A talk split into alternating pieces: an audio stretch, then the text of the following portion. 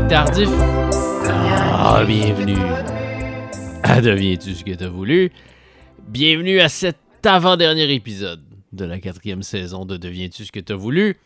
Mais je vous rassure tout de suite, nous serons de retour bientôt, très bientôt, d'une manière ou d'une autre, avec de nouveaux épisodes. Mais d'ici là, si vous cherchez quelque chose à vous mettre dans les oreilles, je vous propose d'écouter un balado créé par la Fabrique culturelle de Télé-Québec, balado qui s'intitule Il n'y a pas juste Céline. C'est un balado dont chacun des épisodes porte sur un album marquant de l'histoire de la musique au Québec, sur des albums donc de Lassa Dessela, de Mosaïen, de Richard Desjardins, de Boule Noire, de Fred Fortin et de Carquois. Chacun des épisodes contient des entrevues inédites avec les artisans derrière ces gigantesques disques-là. Je vous en parle parce que j'ai humblement œuvré à titre de consultant pour ce projet-là, mais je vous en parle surtout parce que c'est un balado qui a été conçu spécialement pour les tripeux de musique, et je sais qu'il y a beaucoup de tripeux de musique parmi vous. Ça s'appelle donc Il n'y a pas juste Céline et c'est disponible sur le site de Télé-Québec ainsi que sur toutes les plateformes de balado. Mon invité aujourd'hui, c'est justement quelqu'un que vous pouvez entendre dans Il n'y a pas juste Céline. Mon invité aujourd'hui, c'est Louis-Jean Cormier, avec qui j'avais pour la première fois une vraie longue conversation, même si on s'était déjà brièvement croisé dans des fêtes là, de fin de saison de radio, parce qu'il est l'amoureux de Rebecca McConnell, Louis-Jean Cormier, et je collaborais à la défunte émission de Rebecca on dira ce qu'on voudra. Louis-Jean et moi, on a évidemment jasé, nous aussi, de Carquois. On a parlé également de ses débuts au sein du groupe Calembour, de sa collaboration avec Serge Fiori, avec qui il a créé la musique du spectacle Serge Fiori, Seul Ensemble, pour le Cirque Éloise. On a aussi jasé de ses deux plus récents albums lancés en pleine pandémie, Quand la nuit tombe, qui est paru en 2020, et Le ciel est au plancher, qui lui est paru en 2021. Notre rencontre a eu lieu en septembre dernier. Voici mon entretien avec le spirituel, Louis-Jean Cormier.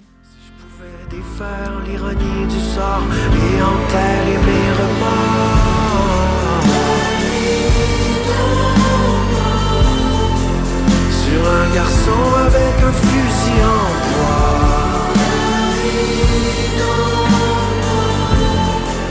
sur un ado qui se pensait le roi.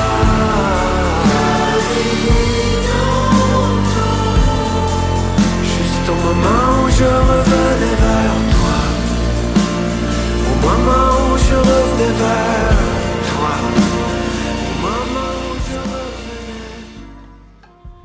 on commence, Louis-Jean? Je suis comme, je suis intimidé, là.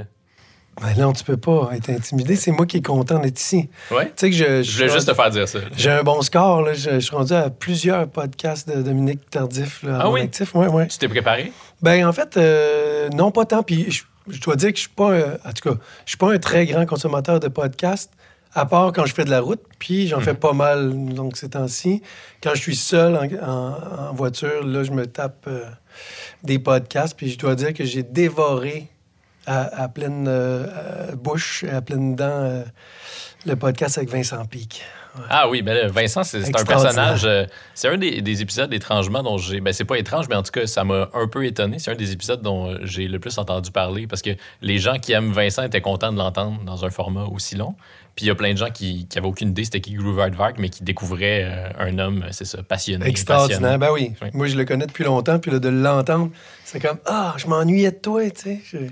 J'étais content de l'entendre. Voilà. Salut, Vincent. Est-ce que tu as écouté euh, l'épisode mettant en vedette euh, Rebecca McConnell? J'ai effectivement écouté euh, l'épisode mettant en vedette Rebecca McConnell. et J'ai trouvé ça fabuleux aussi, d'ailleurs. Est-ce qu'on apprend des choses bonne, sur. Elle, est effectivement très très bonne, mais ça, c'était pas une grosse nouvelle. Est-ce qu'on apprend des choses au sujet euh, des gens qui, qui nous sont proches comme ça, dans, pas forcément dans le contexte de mon podcast? On peut parler d'autres choses, mais lorsqu'on les voit en entrevue ailleurs? Oui, euh, oui, oui. Puis d'ailleurs, tu sais, Rebecca, c'est le fun. En tout cas, pour parler d'elle, on ouvre avec elle, puis elle va vraiment détester ça pour mourir. Mais, Je euh, fais ça juste pour ça, pour la rendre mal à l'aise. Ce qui est fascinant quand on connaît Rebecca, c'est à quel point les gens connaissent pas Rebecca tant que ça. C'est presque une- devenu un cliché, là. Ah ouais, ils se font une idée d'elle, tu sais, mais, euh, mais c'est pas ça. C'est pas ça du tout. C'est- intéressant de la- de l'avoir dans un format plus long, comme le podcast, pour aller euh, gratter un peu plus. Quand est-ce que t'es né, Louis-Jean? Je sais plus, là, je suis né le 26 de mai en 1980. Mais tu devais naître le, Euh, je devais naître le jour du référendum, je me rappelle plus c'était quelle date. là. le 20 mai Ah, c'est le 20, 1980. c'est ça, bien sûr. C'est ça. Puis euh, non, je, me suis fait attendre un petit peu. Ça doit être de là que vient mon problème de ponctualité. Mais euh, ouais, effectivement. Donc tu m'as mis sur la piste de mon, de mon prénom. Oui, tout à fait. Parce que mon prénom, ouais, c'est ça. J'étais censé m'appeler Jean. Euh, ben, ma mère, euh, je pense que mes deux parents étaient pas mal convaincus sur le mot Jean, sur le nom Jean. Puis euh, ma tante Laurette, qui est encore vivante, qui a 92 ans cette année, Qui est une religieuse? qui est une religieuse et qui était pro- ma prof de musique, euh, puis qui était enseignante au secondaire aussi, en religion, bien sûr, et aussi, en, ah, ça, ça, ça va être drôle, plus tard on en parlera, mais en formation personnelle et sociale. une religieuse.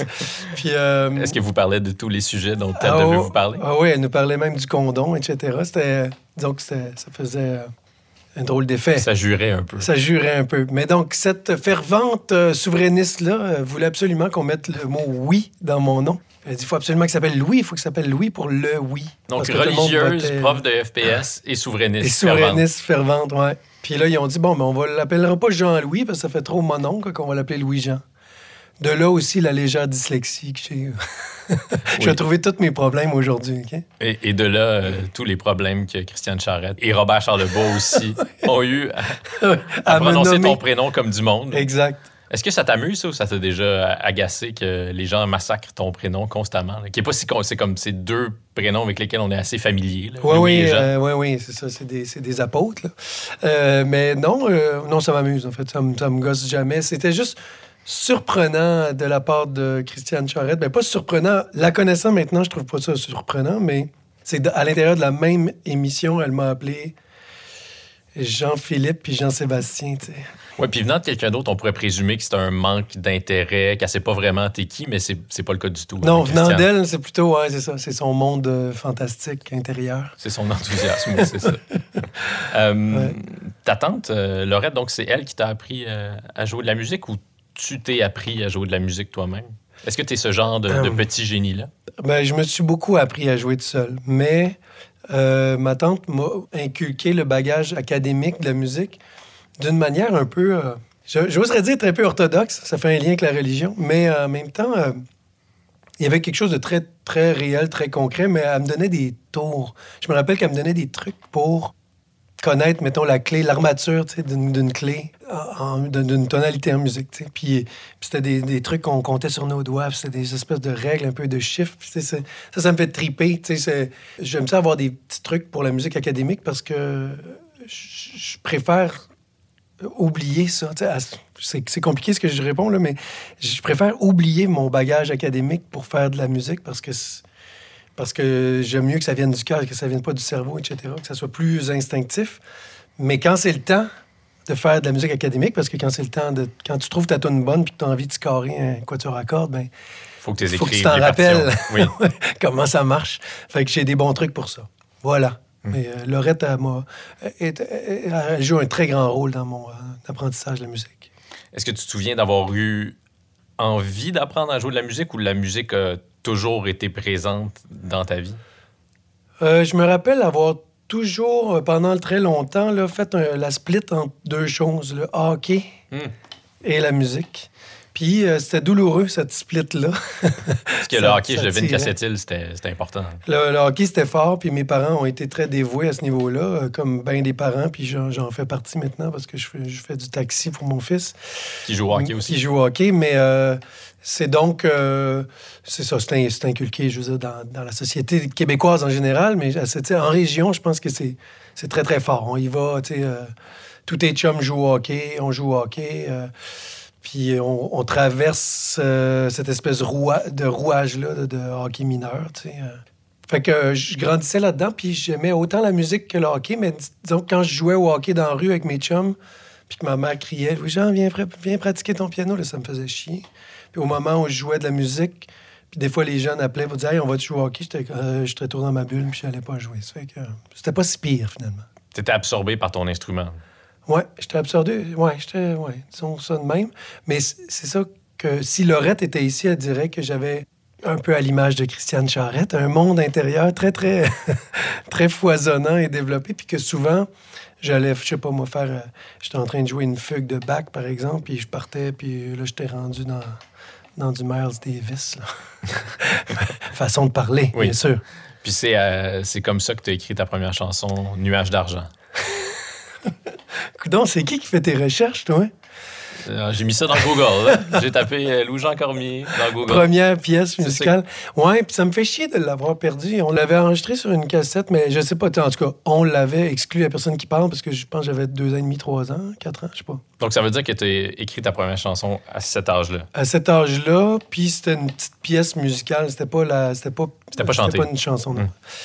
Mais euh, je je serais vraiment curieux de la réentendre. Dans mon souvenir, c'était plutôt joli, mais ça doit être fucking poche. Donc pendant que tu devais répéter euh, des fugues de Bach, parfois tu te laissais tenter par euh, la composition. Ouais, puis c'est ça. Si j'étais pas entouré de, de quelqu'un qui allait, qui allait tenir un peu le fort, là, je partais vraiment dans une bulle. Puis je revenais très rarement. Mais ça a développé mon oreille. Puis j'a- j'a- j'avais un amour, un amour profond pour la chanson. En fait, ça, ça vient du foyer familial. Il y avait beaucoup de musique qui jouait dans la maison. Puis, tu sais, quand c'était le temps de repiquer, je me, je me suis mis vite aussi à repiquer des chansons, à reprendre les chansons des autres, puis essayer de les trouver. Puis ce qui est beau, c'est que là, en ce moment, c'est ma fille qui fait ça à la maison. Tu sais, elle il y a quelques années, elle tripait fort sur Harry Potter, puis elle écoutait Harry Potter, puis année, elle a carrément lâché. là. Elle a fermé la télé, puis elle est montée en haut sur la mezzanine, puis... Elle jouait le, le thème, puis j'étais comme, waouh! Elle l'a repiqué, tu sais. Puis elle le cherche, sais. Puis des fois, elle bloque, puis elle dit non, c'est pas ça, puis elle, essaie- elle essaie de le trouver. Elle a quel âge? ça- Ben là, maintenant, elle a 14 ans. À cette époque-là, elle avait 11 ans, 12 ans. Mais. euh, Ça veut ça- dire que c'est passé, euh, c'est passé dans les gènes. Ouais, il y a comme un bagage génétique qui est là. Mais tu sais, je veux dire, je suis pas en train de nous lancer des fleurs, c'est juste, ça donne comme ça. Puis euh, mon fils, tu vois, il est de l'autre côté, lui, il veut, rien que jouer au hockey dans la ruelle.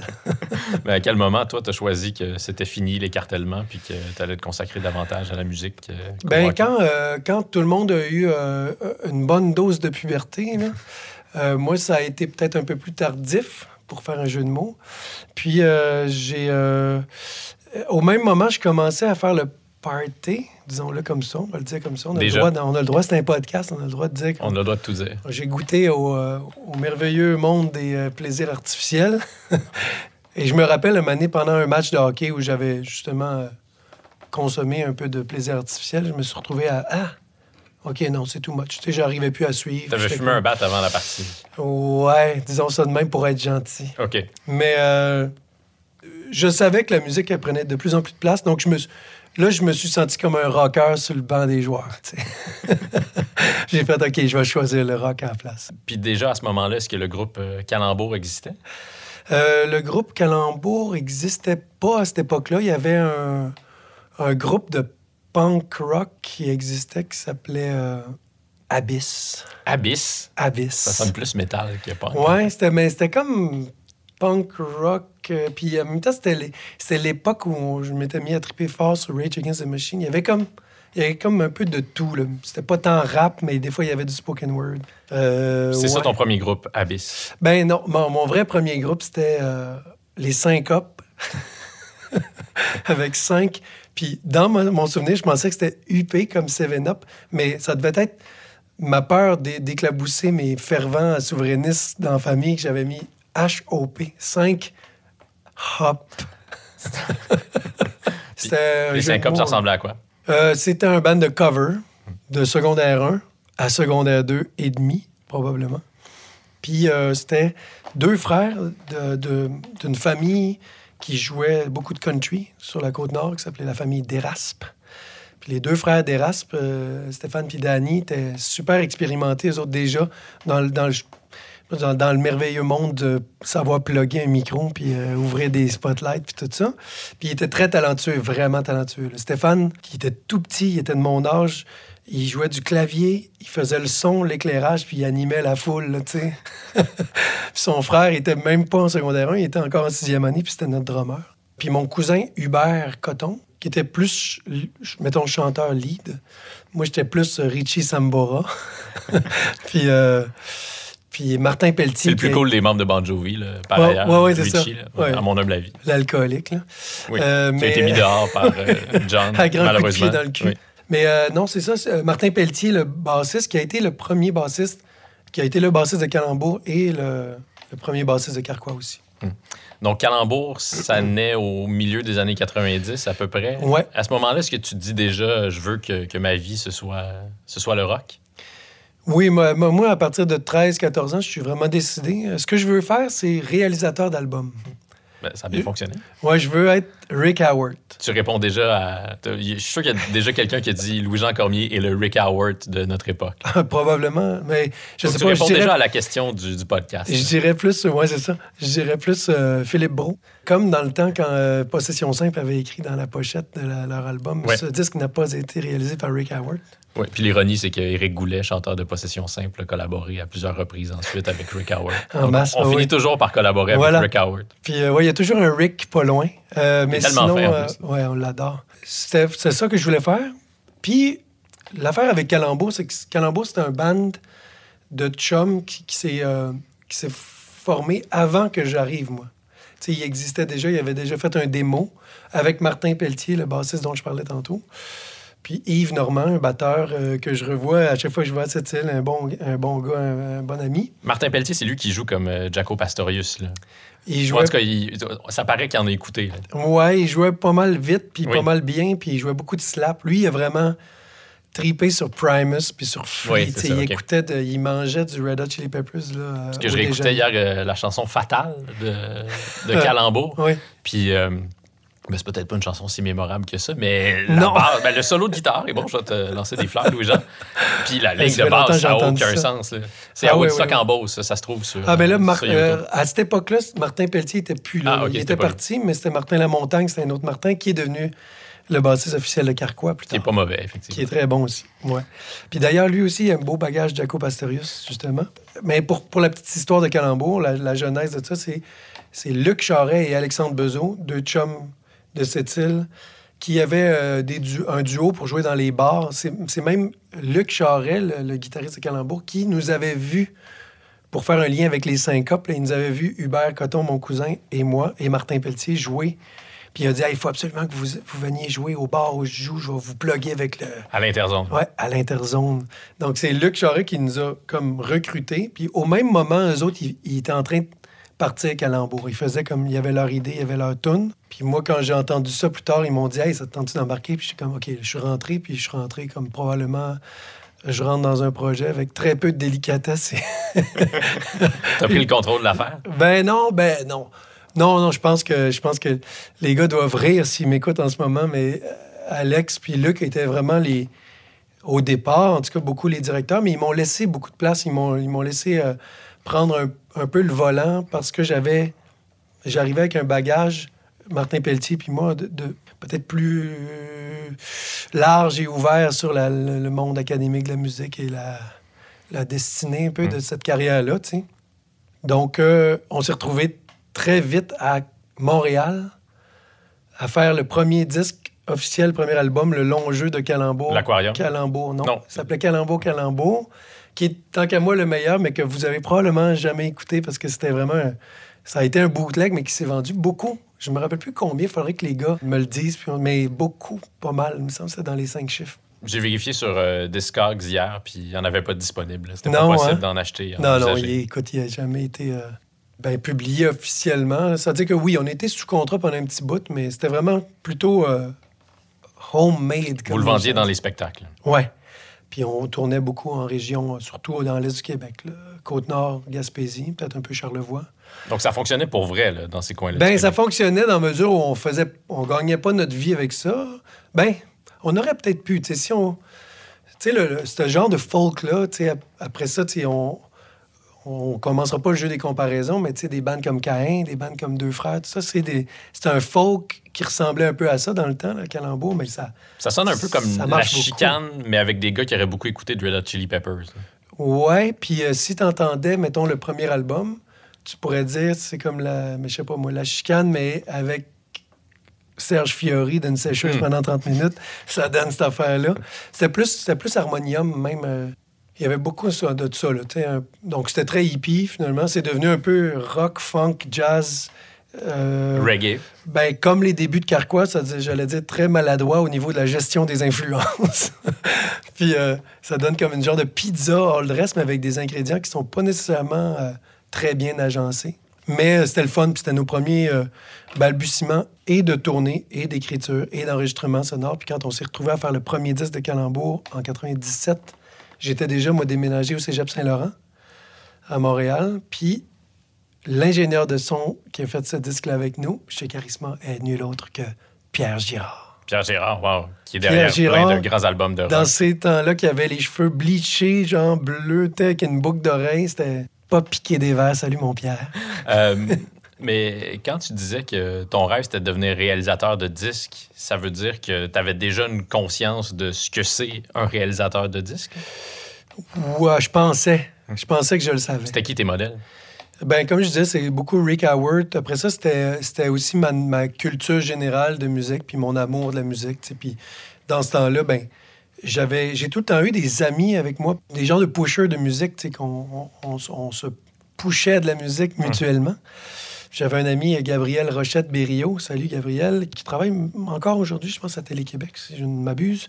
Puis lui, il me, il me, il me fournissait beaucoup en, groupe des années 70. Parce que ce que je regrette peut-être dans mon parcours à moi, c'est que il y a un grand écart d'âge entre mes parents et moi. Puis mes parents étaient vraiment dans une, dans, donc dans une autre génération, plus de chansons françaises et québécoises. Puis j'ai pas eu, mettons, un père ou un mononcle avec qui on pouvait écouter, tu sais, Plus du- Vigneault que du. Emerson, Lake and Ouais, Palmer. Ton père avait pas vécu son prog. Non, il n'était pas dans le prog, donc euh, j'ai fait ça par moi-même. Hmm. Puis beaucoup, beaucoup, beaucoup avec mon ami François Lafontaine, qui est arrivé la première journée au Cégep Saint-Laurent. euh, puis on s'est, on s'est parlé sur un banc en avant du, du pavillon de musique.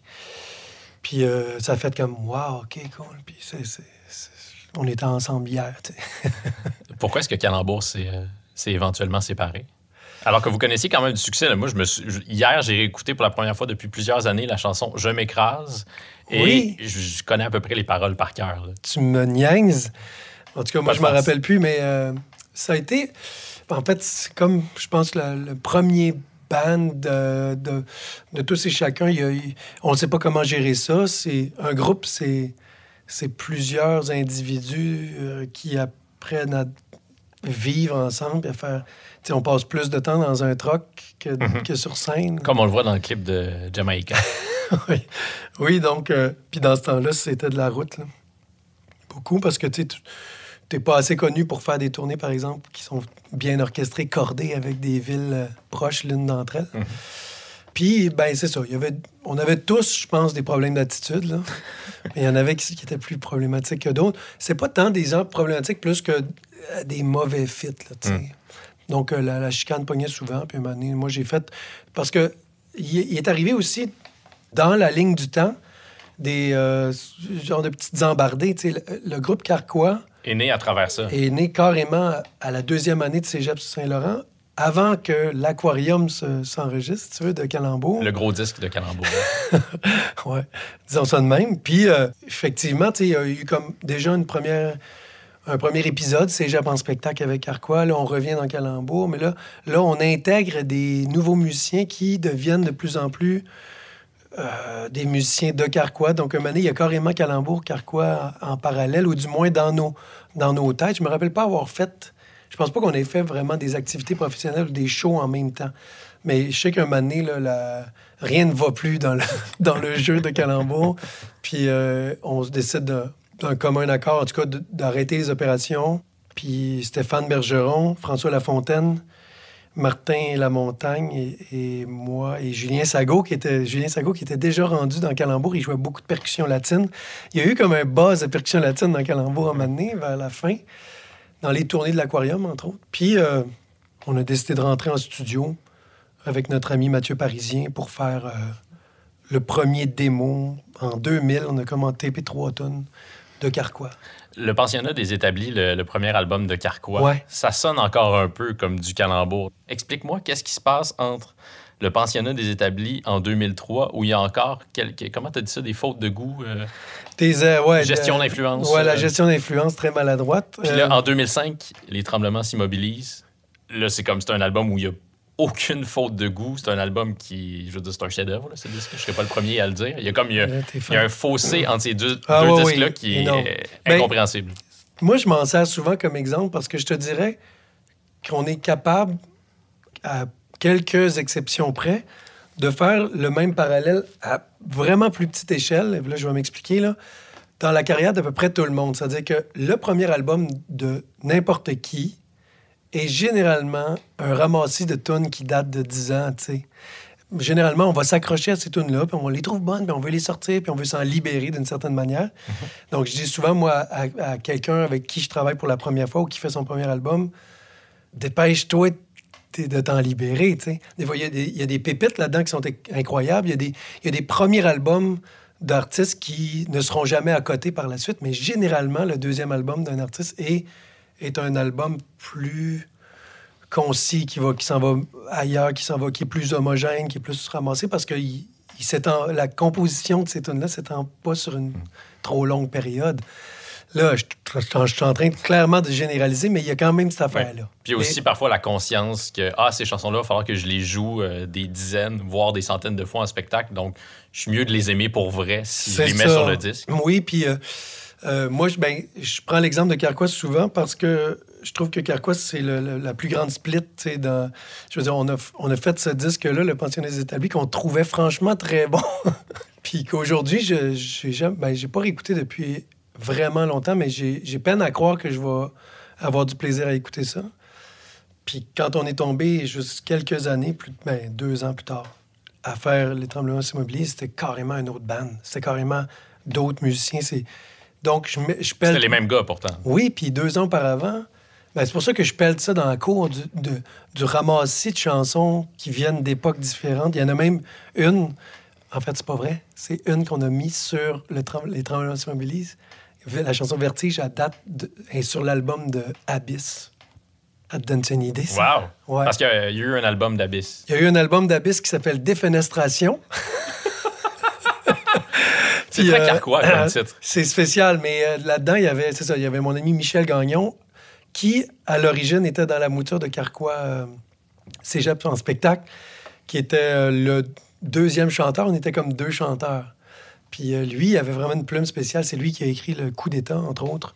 Puis euh, Ça parle de quoi, cette chanson-là? Là, je t'interromps, mais euh, ça fait partie des questions que je, je Ouais, vas-y tenais à te poser aujourd'hui. Le coup d'État, là, je, l'ai- je la réécoutais, j'ai réécouté souvent au cours des derniers jours. Puis là, je- j'en suis venu à, la conclusion que ça parlait peut-être d'un suicide. Ça parle pas d'un suicide, ça, ça, ça parle peut-être d'une d'une envie d'en finir, par Hmm. contre. Mais, euh, Ça parle pas d'un vrai coup d'État, en tout cas. Non, ça parle d'une relation amoureuse conflictuelle. Ça parle d'un problème de... Ouais, ouais, je pense un problème de couple. Ça fait très longtemps que je l'ai chanté, là, que tu me prends au dépourvu, mais à la base, c'est vraiment ça. Donc, ce, ce qui est intéressant de la plume de Michel et de peut-être l'âme de, derrière les mots de Carquois, c'est qu'il a souvent été- ça a souvent été flou. Ça- Puis volontairement flou. C'est-à-dire qu'on voulait pas. On aimait euh, ce concept de chanson dont vous êtes le héros, puis vous faites bien ce que vous voulez avec ça, arrangez-vous. sais. Mais le coup d'État, c'est beaucoup ça. euh, C'est une belle perspective jusqu'à un certain point. C'est-à-dire que c'est vrai qu'il faut toujours qu'il y ait de l'espace dans une chanson pour que la personne Ouais, qui l'écoute s'y projette. ouais. Mais des fois, il y a un peu trop d'espace aussi. Ouais, il y a beaucoup trop d'espace. Je suis tout à fait d'accord euh, avec toi. Puis c'était le désir que j'avais au moment de partir ma carrière solo. C'était vraiment, hey, on revient sur le plancher, puis on explique des choses simples, sais. Euh, mais donc là, je t'ai interrompu. Donc, euh, entre ces, ces deux moments-là, qu'est-ce qui s'est passé en 2003 puis 2005? Est-ce qu'il y a eu aussi... Est-ce que vous avez écouté des choses qui vous ont, euh, qui Ben, vous je ont pense que- éclairé? nos vies professionnelles ont joué, c'est-à-dire à, l'extérieur de notre projet de carrière de, de- de composition, euh, ont joué le, le plus grand rôle. C'est-à-dire, moi, j'étais, je me suis retrouvé dans un, en tournée avec Chloé Sainte-Marie et avec Vincent Vallière. Et je te dirais que la tournée de Vincent Vallière a été pour moi très, très, très révélatrice parce que je retrouvais dans le camion différents chums que ceux que j'avais l'habitude de côtoyer, mettons, qui écoutaient aussi beaucoup, beaucoup de musique comme nous, mais d'autres genres de musique, puis qui retournaient beaucoup dans, le- dans le temps. On connaît, on sait, tu connais très bien Vallière et Michel-Olivier Gas. Ouais. On les connaît comme étant vraiment, c'est ça, de- des érudits de la Ils musique. connaissent leur gens- Neil Young Ouais. sur le bout des doigts, Ouais, Bob Dylan Bob sur le bout des doigts. etc. Puis, tu sais, pour moi, moi, ça, c'était pas quelque chose que j'écoutais beaucoup. Puis, j'étais beaucoup dans le, dans le sophistiqué. J'étais beaucoup dans, j'ai beaucoup dans le prog. J'étais beaucoup dans le, c'est ça, la musique qui aujourd'hui me, me déplaît profondément. que j'en écoute plus tant. Ben, pas du prog, mais en fait, du prog un peu. Pas tant. Tu sais, on a, Faut on a- choisir son prog, là. on, a- on s'est fait trois minutes de, de Jet Rotal euh, en allant au FME là, il y a trois jours, puis ça a fait OK, je tanné du rock médiéval. Fait que. euh, Mais octobre, c'est toujours mais- bon. Oui, oui, Octobre, c'est toujours bon. Puis King Crimson, c'est dans mes préf. Puis... Mais donc, on- la, la tournée de Vallière a été pour moi vraiment très révélatrice. C'est arrivé dans, une- dans un moment de ma vie où j'avais envie de simplicité, j'avais envie de. Tu sais, on, on côtoyait déjà des, des, des- des prémices de Arcade Fire, de, de plein d'autres musiciens. François, il jouait beaucoup avec. Il venait de commencer à, à travailler avec les gars du lac, beaucoup avec euh, Langevin, euh, Olivier Langevin, Galaxy 500 dans le temps, il- Fred Fortin, etc. Puis là, on comprenait, tu sais, euh, cette notion-là de simplicité dans l'art. Puis, tu sais, je me rappelle, c'est vraiment à ce moment-là que j'avais formulé cette idée que c'est- c'est facile de faire compliqué, puis c'est très, très difficile de faire simple, tu sais. Puis d'être capable de, de faire une œuvre d'art, que ce soit une toile ou euh, une chorégraphie ou euh, une, une chanson qui va être digeste, puis en même temps remplie de profondeur, tu sais. Trouver de la profondeur dans la simplicité, c'est pas mal plus tough. Tu parlais de ton père, donc de la musique qu'il aimait, lui, donc euh, davantage Gilles Vigneault, mettons, que, que le prog. Ton père, qu'est-ce qu'il faisait dans la vie? Parce que d'abord, il était prêtre. Prêtre, ouais, ouais. C'est ça? T'es prêtre, mais après ça, ben, en fait, lui, ce qu'il voulait, c'est enseigner. Il a vraiment toujours voulu enseigner. Il voulait être un prêtre enseignant. Puis il a été prêtre enseignant à Bécomo pendant longtemps. Lui, il a étudié, il a fait son cours classique à Rimouski, au séminaire. Puis il a fait euh, prêtre enseignant à Bécomo. Puis à un moment donné, il a, eu un... il a été muté à cette île pour faire du travail euh, paroissial. C'est là qu'il a commencé à déprimer un peu. Lui, euh, baptiser du monde, puis marier du monde, puis enterrer du monde, c'était pas nécessairement ça qu'il voulait faire dans la vie.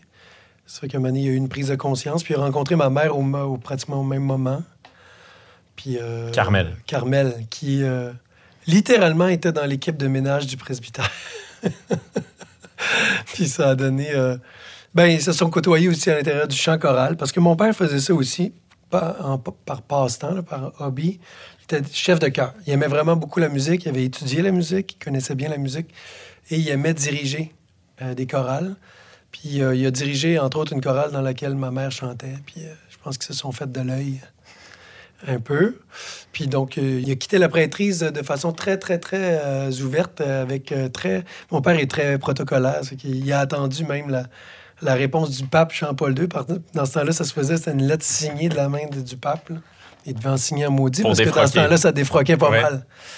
Puis euh, voilà, puis il a comme... Est-ce il qu'il parlait de ça avec humour, euh, ton père, de, de cette période-là de sa vie? Oui, mais il aimait pas le, il aimait pas le terme euh, défroqué. Mm.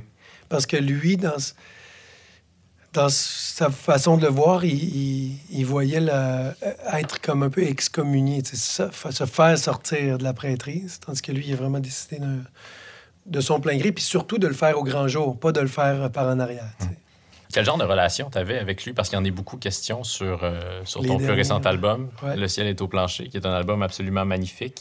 Merci. Tu, tu parles de l'ado qui se pensait le roi. C'est ça que tu, tu chantes à ton sujet. Dans ça, c'est dans. euh, Ouais, l'ironie du sort? Ouais, ouais, Ouais. l'ironie du sort.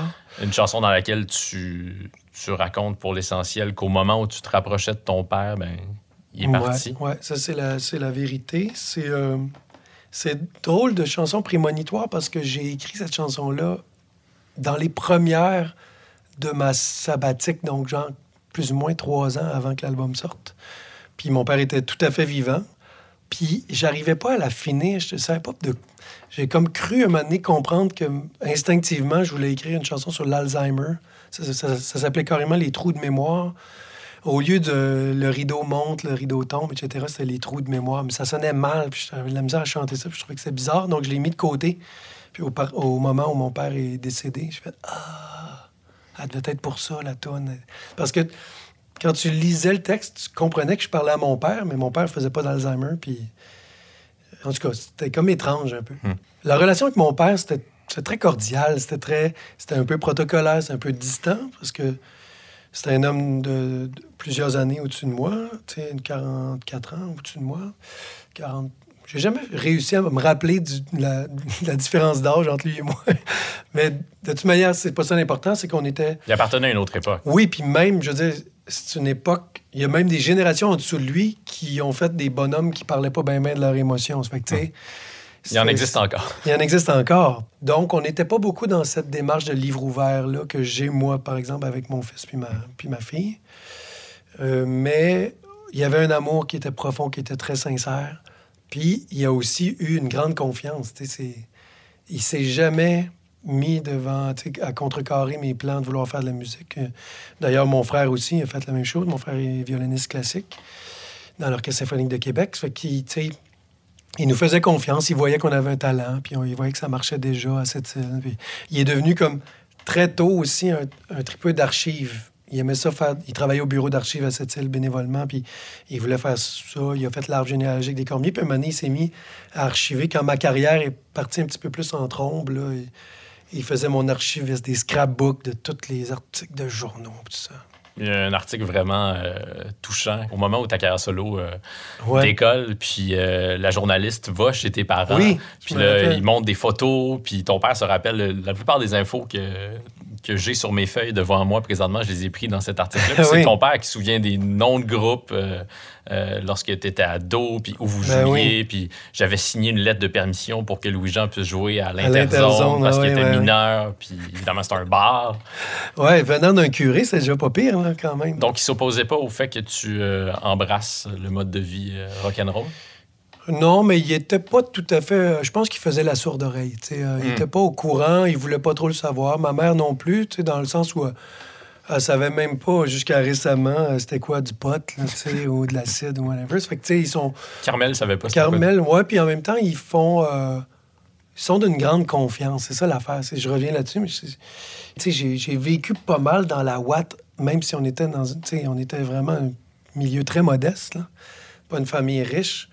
Mais comparé à d'autres musiciens que je côtoie, par, par exemple, le, le bassiste de, de, de Carquois, Martin Lamontagne, m'a tout le temps dit T'arriveras jamais à comprendre ce que j'ai vécu parce que c'est ça, moi, j'étais je rentre dans un milieu là, très sain, là, très, très normal, très, je sais pas, très confortable, finalement.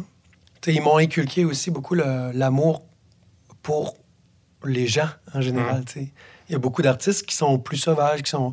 Puis je respecte ça au bout, là, qui aiment moins parler aux inconnus. Moi, je suis comme. J'aime ça, j'ai pas de problème avec ça du tout.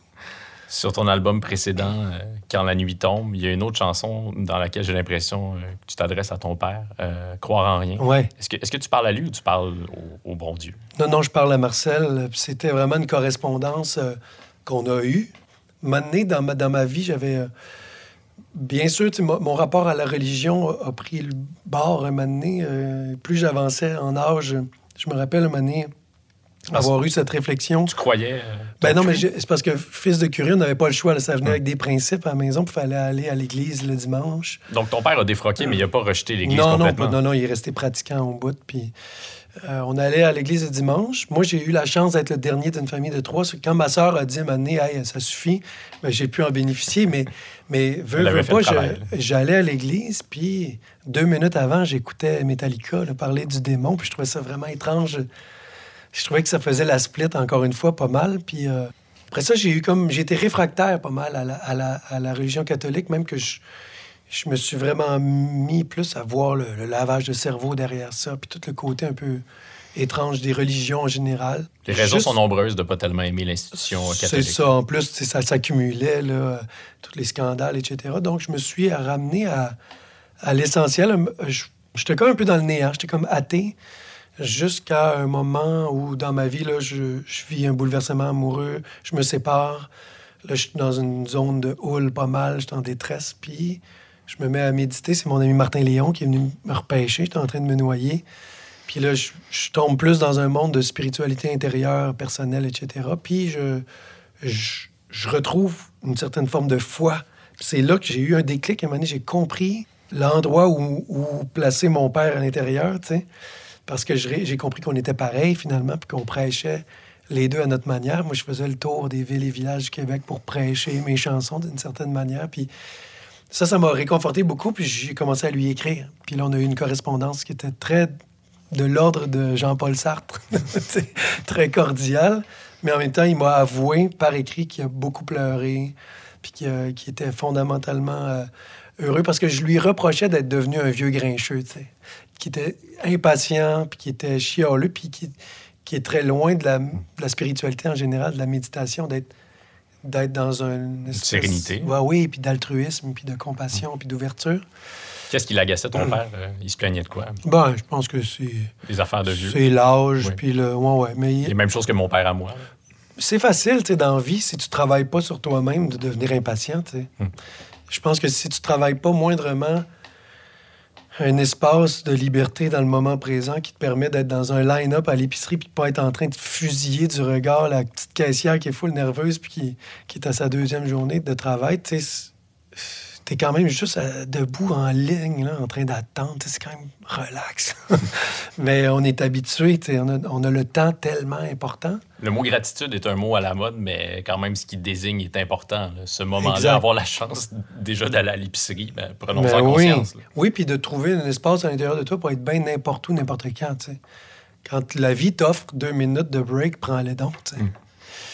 Puis la chanson Croire en rien ben, est arrivée vraiment au moment où je prenais conscience de cette correspondance-là, puis que je venais de, de regarder euh, Above Us Only Sky de John and Yoko Ono, là, euh, le film, puis là j'étais comme, oh, j'étais vraiment dans une, je sais pas, dans un bien-être musical, puis j'ai posé mes mains sur le piano, puis quand, quand t'écoutes Croire en rien, t'entends beaucoup des effluves de Imagine, puis de. Plastic Ono Band, puis plein d'affaires de même, qui amènent peut-être plus à la confidence encore. On est, il y a quelque chose de très épuré dans cette chanson-là que j'adore. J'ai souvent été comme catégorisé, ou du moins euh, décrit comme étant un compositeur euh, escarpé. beaucoup, beaucoup de grosses intensités, grosses nuances, des, des précipices là, qui volent dans les airs, etc. On pourrait dire prog. Ouais, on pourrait dire prog. Mais là, euh, là, je faisais une chanson qui est straightforward avec mon. le lendemain d'avoir écrit euh, Croire en rien, je suis rentré au studio, puis on était juste Marc-André Larocque et moi. Puis j'ai dit, hey, on l'a fait, on fait ça. Puis on l'a joué piano, drum, voix, trois fois. On a gardé la deuxième, je pense.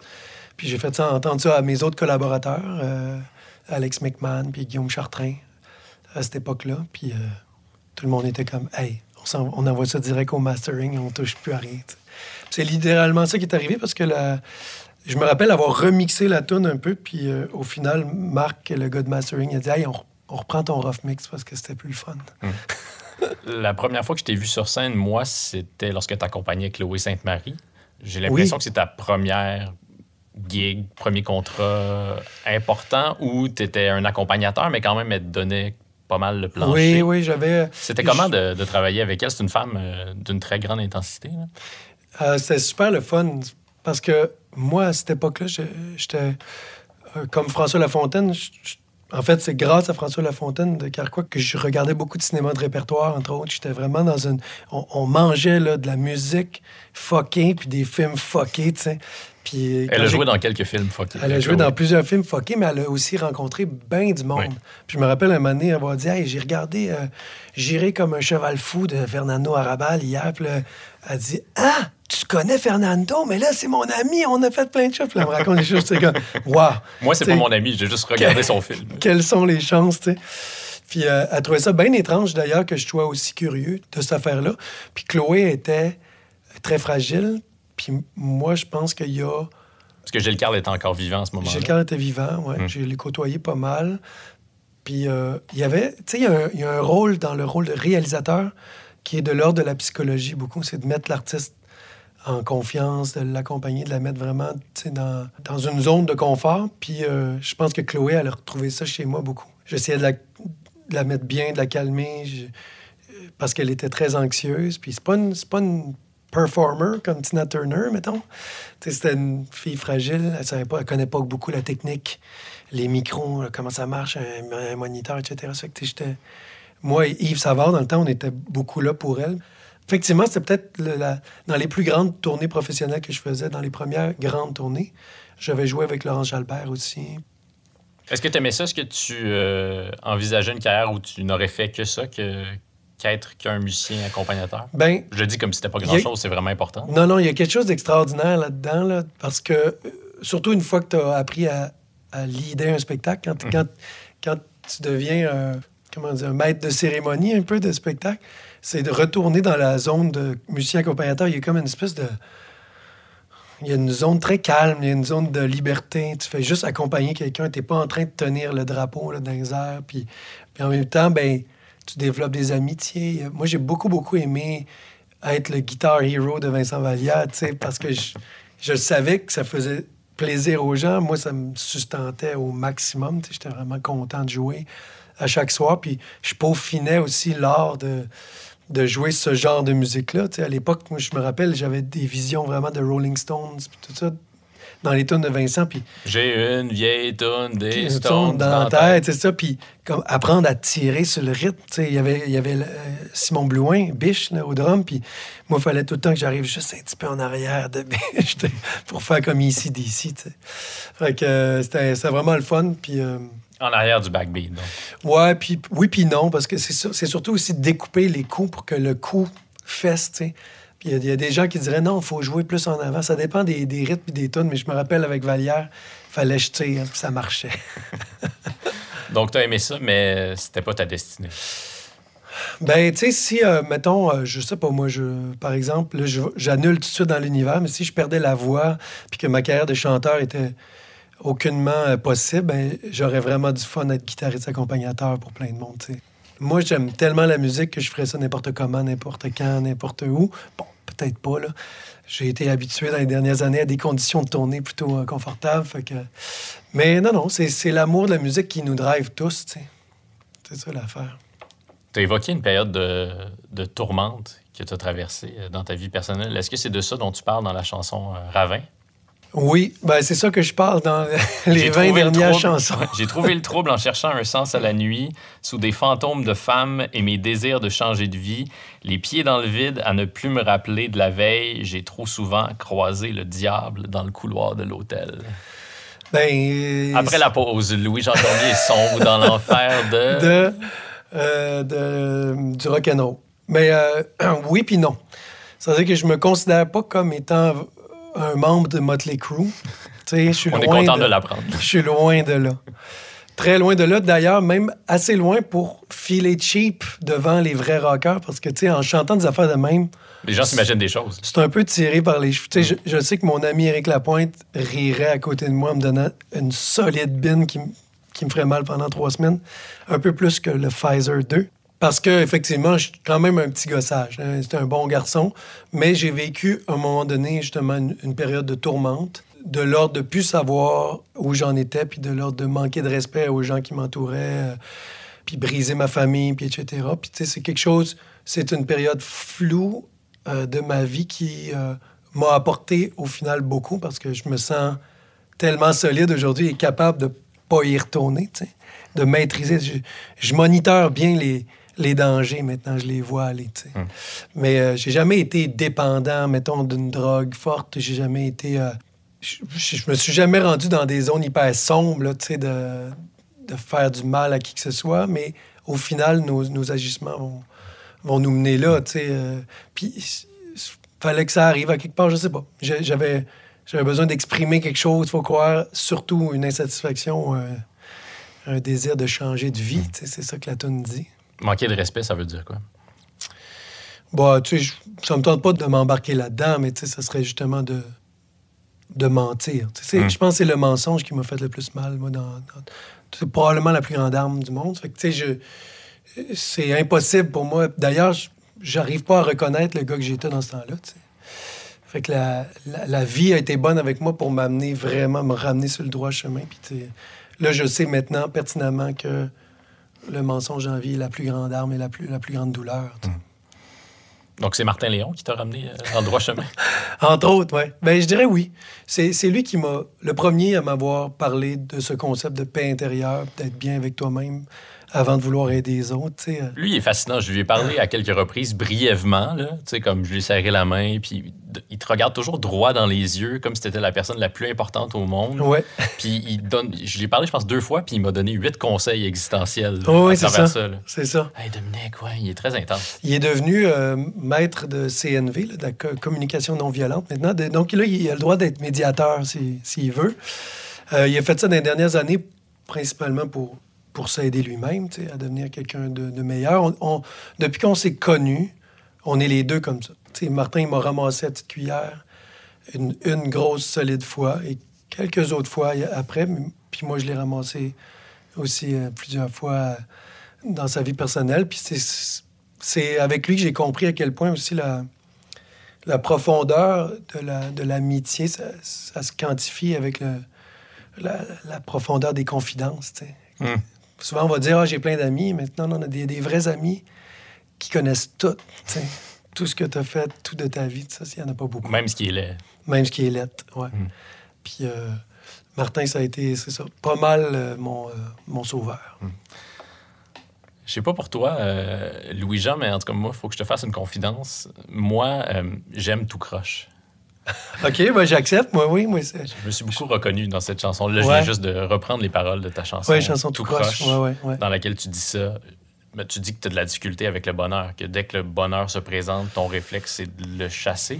Ben ouais, ou de, c'est ça, de le bâcler ou de le saboter. Il y a beaucoup de gens qui font ça. Comment t'expliques ça alors que, d'après ce que tu me dis, ce que tu disais à l'instant, tu as grandi dans un foyer où l'amour était, était très présent? Ben, là, il faut savoir que la chanson Tout croche est pas totalement autobiographique. Elle est plus autobiographique pour moi que pour toi. Peut-être plus pour toi que pour moi. Moi, j'ai le bonheur facile. Hmm. C'était l'impression que tu me donnais, c'est pour ça que la Ouais, chanson euh, Mais j'ai, j'ai côtoyé beaucoup de gens et je me suis reconnu à un certain moment de ma vie, euh, dans mon moment de tourmente, à vouloir justement saboter à quelque part, saboter une relation, saboter un, quelque chose qui aurait pu ressembler à de la lumière, Mhm. puis à du bonheur, mais qui ressemblait plus à ça au moment où ça se passait. Donc, ce bagage-là, ce, ce bout-là serait autobiographique, mais j'ai côtoyé des gens qui ont cette tendance-là. Je côtoie encore aujourd'hui des gens qui ont un réflexe naturel de vouloir s'enfuir quand c'est trop cool parce que parce qu'il y a comme quelque chose de caché. Il y a une, il y a une de mal. Ouais, il y a une brique en arrière. Ouais. qui... Je trouvais ça fascinant, ce ce réflexe-là. Puis euh, il est sorti tout seul. Tu sais, cette chanson-là est arrivée tellement vite, là, tout croche. Puis elle est toute simple. Puis euh, je me rappelle, c'est en méditant que cette phrase est arrivée. Là, je me sens trop souvent comme une lumière propriétaire d'une usine de noirceur. Je trouvais ça vraiment étrange. En- Encore aujourd'hui, je suis pas sûr de trouver ça bien cool à chanter, mais je trouve que l'image est, est le fun. C'est très beau, effectivement. Ouais, je pense que c'est beau. Il y a quelque chose, en tout cas, de très poétique là-dedans. Puis cette phrase-là a, ouvert le bal. Puis après ça, j'étais comme, OK. Donc, finalement, ça veut dire que j'ai tendance à, à saboter mon propre plaisir puis mon propre, ma propre joie. Mais après ça, quand j'ai laissé ça de côté, mon père est décédé, j'ai commencé à travailler sur cet album-là de pèlerinage, tu sais, sur le deuil. Mais là, cette idée-là est revenue, puis j'ai fait OK. Donc là, c'est la prise de conscience, c'est le moment où je me retrouve tout seul devant la pierre tombale, peut-être. Puis là, je suis, euh, je suis en train de dire OK, mais je te promets que je vais essayer de faire mieux. Je, je te promets que je pense que j'ai compris. Là, puis c'est- là c'est très autobiographique dans ce passage-là parce que j'ai l'impression d'avoir compris. Depuis quatre ans, j'ai compris comment cultiver ma paix intérieure puis être, fondamentalement heureux dans le line-up à l'épicerie. C'est ça l'objectif C'est euh, ça. d'une vie. ouais, ouais, voilà. Non, puis c'est c'est le cœur de l'album. là. La chanson 6, c'est euh, Tout croche, puis la chanson 7, c'est L'ironie du sort. ouais. Puis ces- ces deux chansons-là euh, dialoguent magnifiquement. Ouais, c'est ça, c'est le, désarroi, peut-être. à- L'ironie du sort, en tout cas, c'est super fort pour moi parce que c'est littéralement ce qui s'est passé. Puis pas. Je m'explique, là, vite, vite, là, je fais un petit détour, là, mais c'est que peut-être que je l'ai vécu par le biais de mon frère puis ma soeur. Parce que, comme je te disais tantôt, moi, j'ai eu une correspondance avec mon père, puis on dirait que je sentais qu'il allait partir. Ça fait que dans les trois dernières années, euh, j'ai fait plus de choses avec lui. J'ai pris du temps avec lui. Je voulais absolument parler avec lui. Est-ce qu'il était malade, ton père? Pas du tout. Il commençait, je le voyais commencer à, à perdre des bouts. sais, de- Il devenait. Il faisait un pas vers la sénilité, mais euh, apparemment, lui est mort d'un ACV, puis apparemment, il y aurait peut-être eu des petits épisodes avant, sais, donc des petits anévrismes tout petits qui font en sorte que là, il est de plus en plus voilé, peut-être moins avec nous autres. Puis euh, donc, je le- j'en profitais. Puis même, je me rappelle, un moment donné, c'est- c'était euh, une, une histoire de, avec ma blonde, est-ce que je, je je dois rester avec toi, mais j'aimerais ça aller voir mon père, nanana. Puis j'avais dit cette phrase-là, j'ai le feeling que c'est peut-être la dernière fois. Il faut que j'y aille. Puis euh, effectivement, ça a été la dernière fois. Puis donc, pour revenir à l'ironie du sort, c'est que la chanson est sur le fait que j'ai pas réussi. je- je- au moment où je reviens vers toi, ben tu tu t'en vas. C'est ce qui est arrivé, mais en même temps, j'ai eu, j'ai eu la chance de goûter à certains derniers contacts, euh, le fun avec lui. tu sais. C'est ton album, le- on pourrait dire que c'est un album soul, parce qu'il y a des éléments de musique soul, mais aussi parce qu'il est Ouais. beaucoup question de, de cette affaire-là, là, de, de l'âme, ouais, de, de spiritualité, effectivement. Donc, la méditation prend une grande place dans, dans ta vie, dans ton quotidien aujourd'hui? Autant la, la méditation que les, les concepts spirituels. Il y a des moments où je médite pas. Puis il y a d'autres moments où je vais méditer deux fois par jour, puis que ça va être super fort. Mais j'ai- pris plaisir durant mes quatre, cinq dernières années à aller voir des sorciers, des sorcières. Je- je- Littéralement? par curiosité, oui, ouais, ouais, vraiment. Des, des médiums, des, des hypnothérapeutes, des euh, techniciennes en énergie, euh, des affaires de fou. Puis j'ai tellement pris plaisir que j'y allais, tu sais, sans être, je dirais, euh, un croyant pur et dur. Ça m'a ouvert des... Je, je, je sais pas ce que Mais je pas pense juste par vraiment. curiosité morbide non plus. là.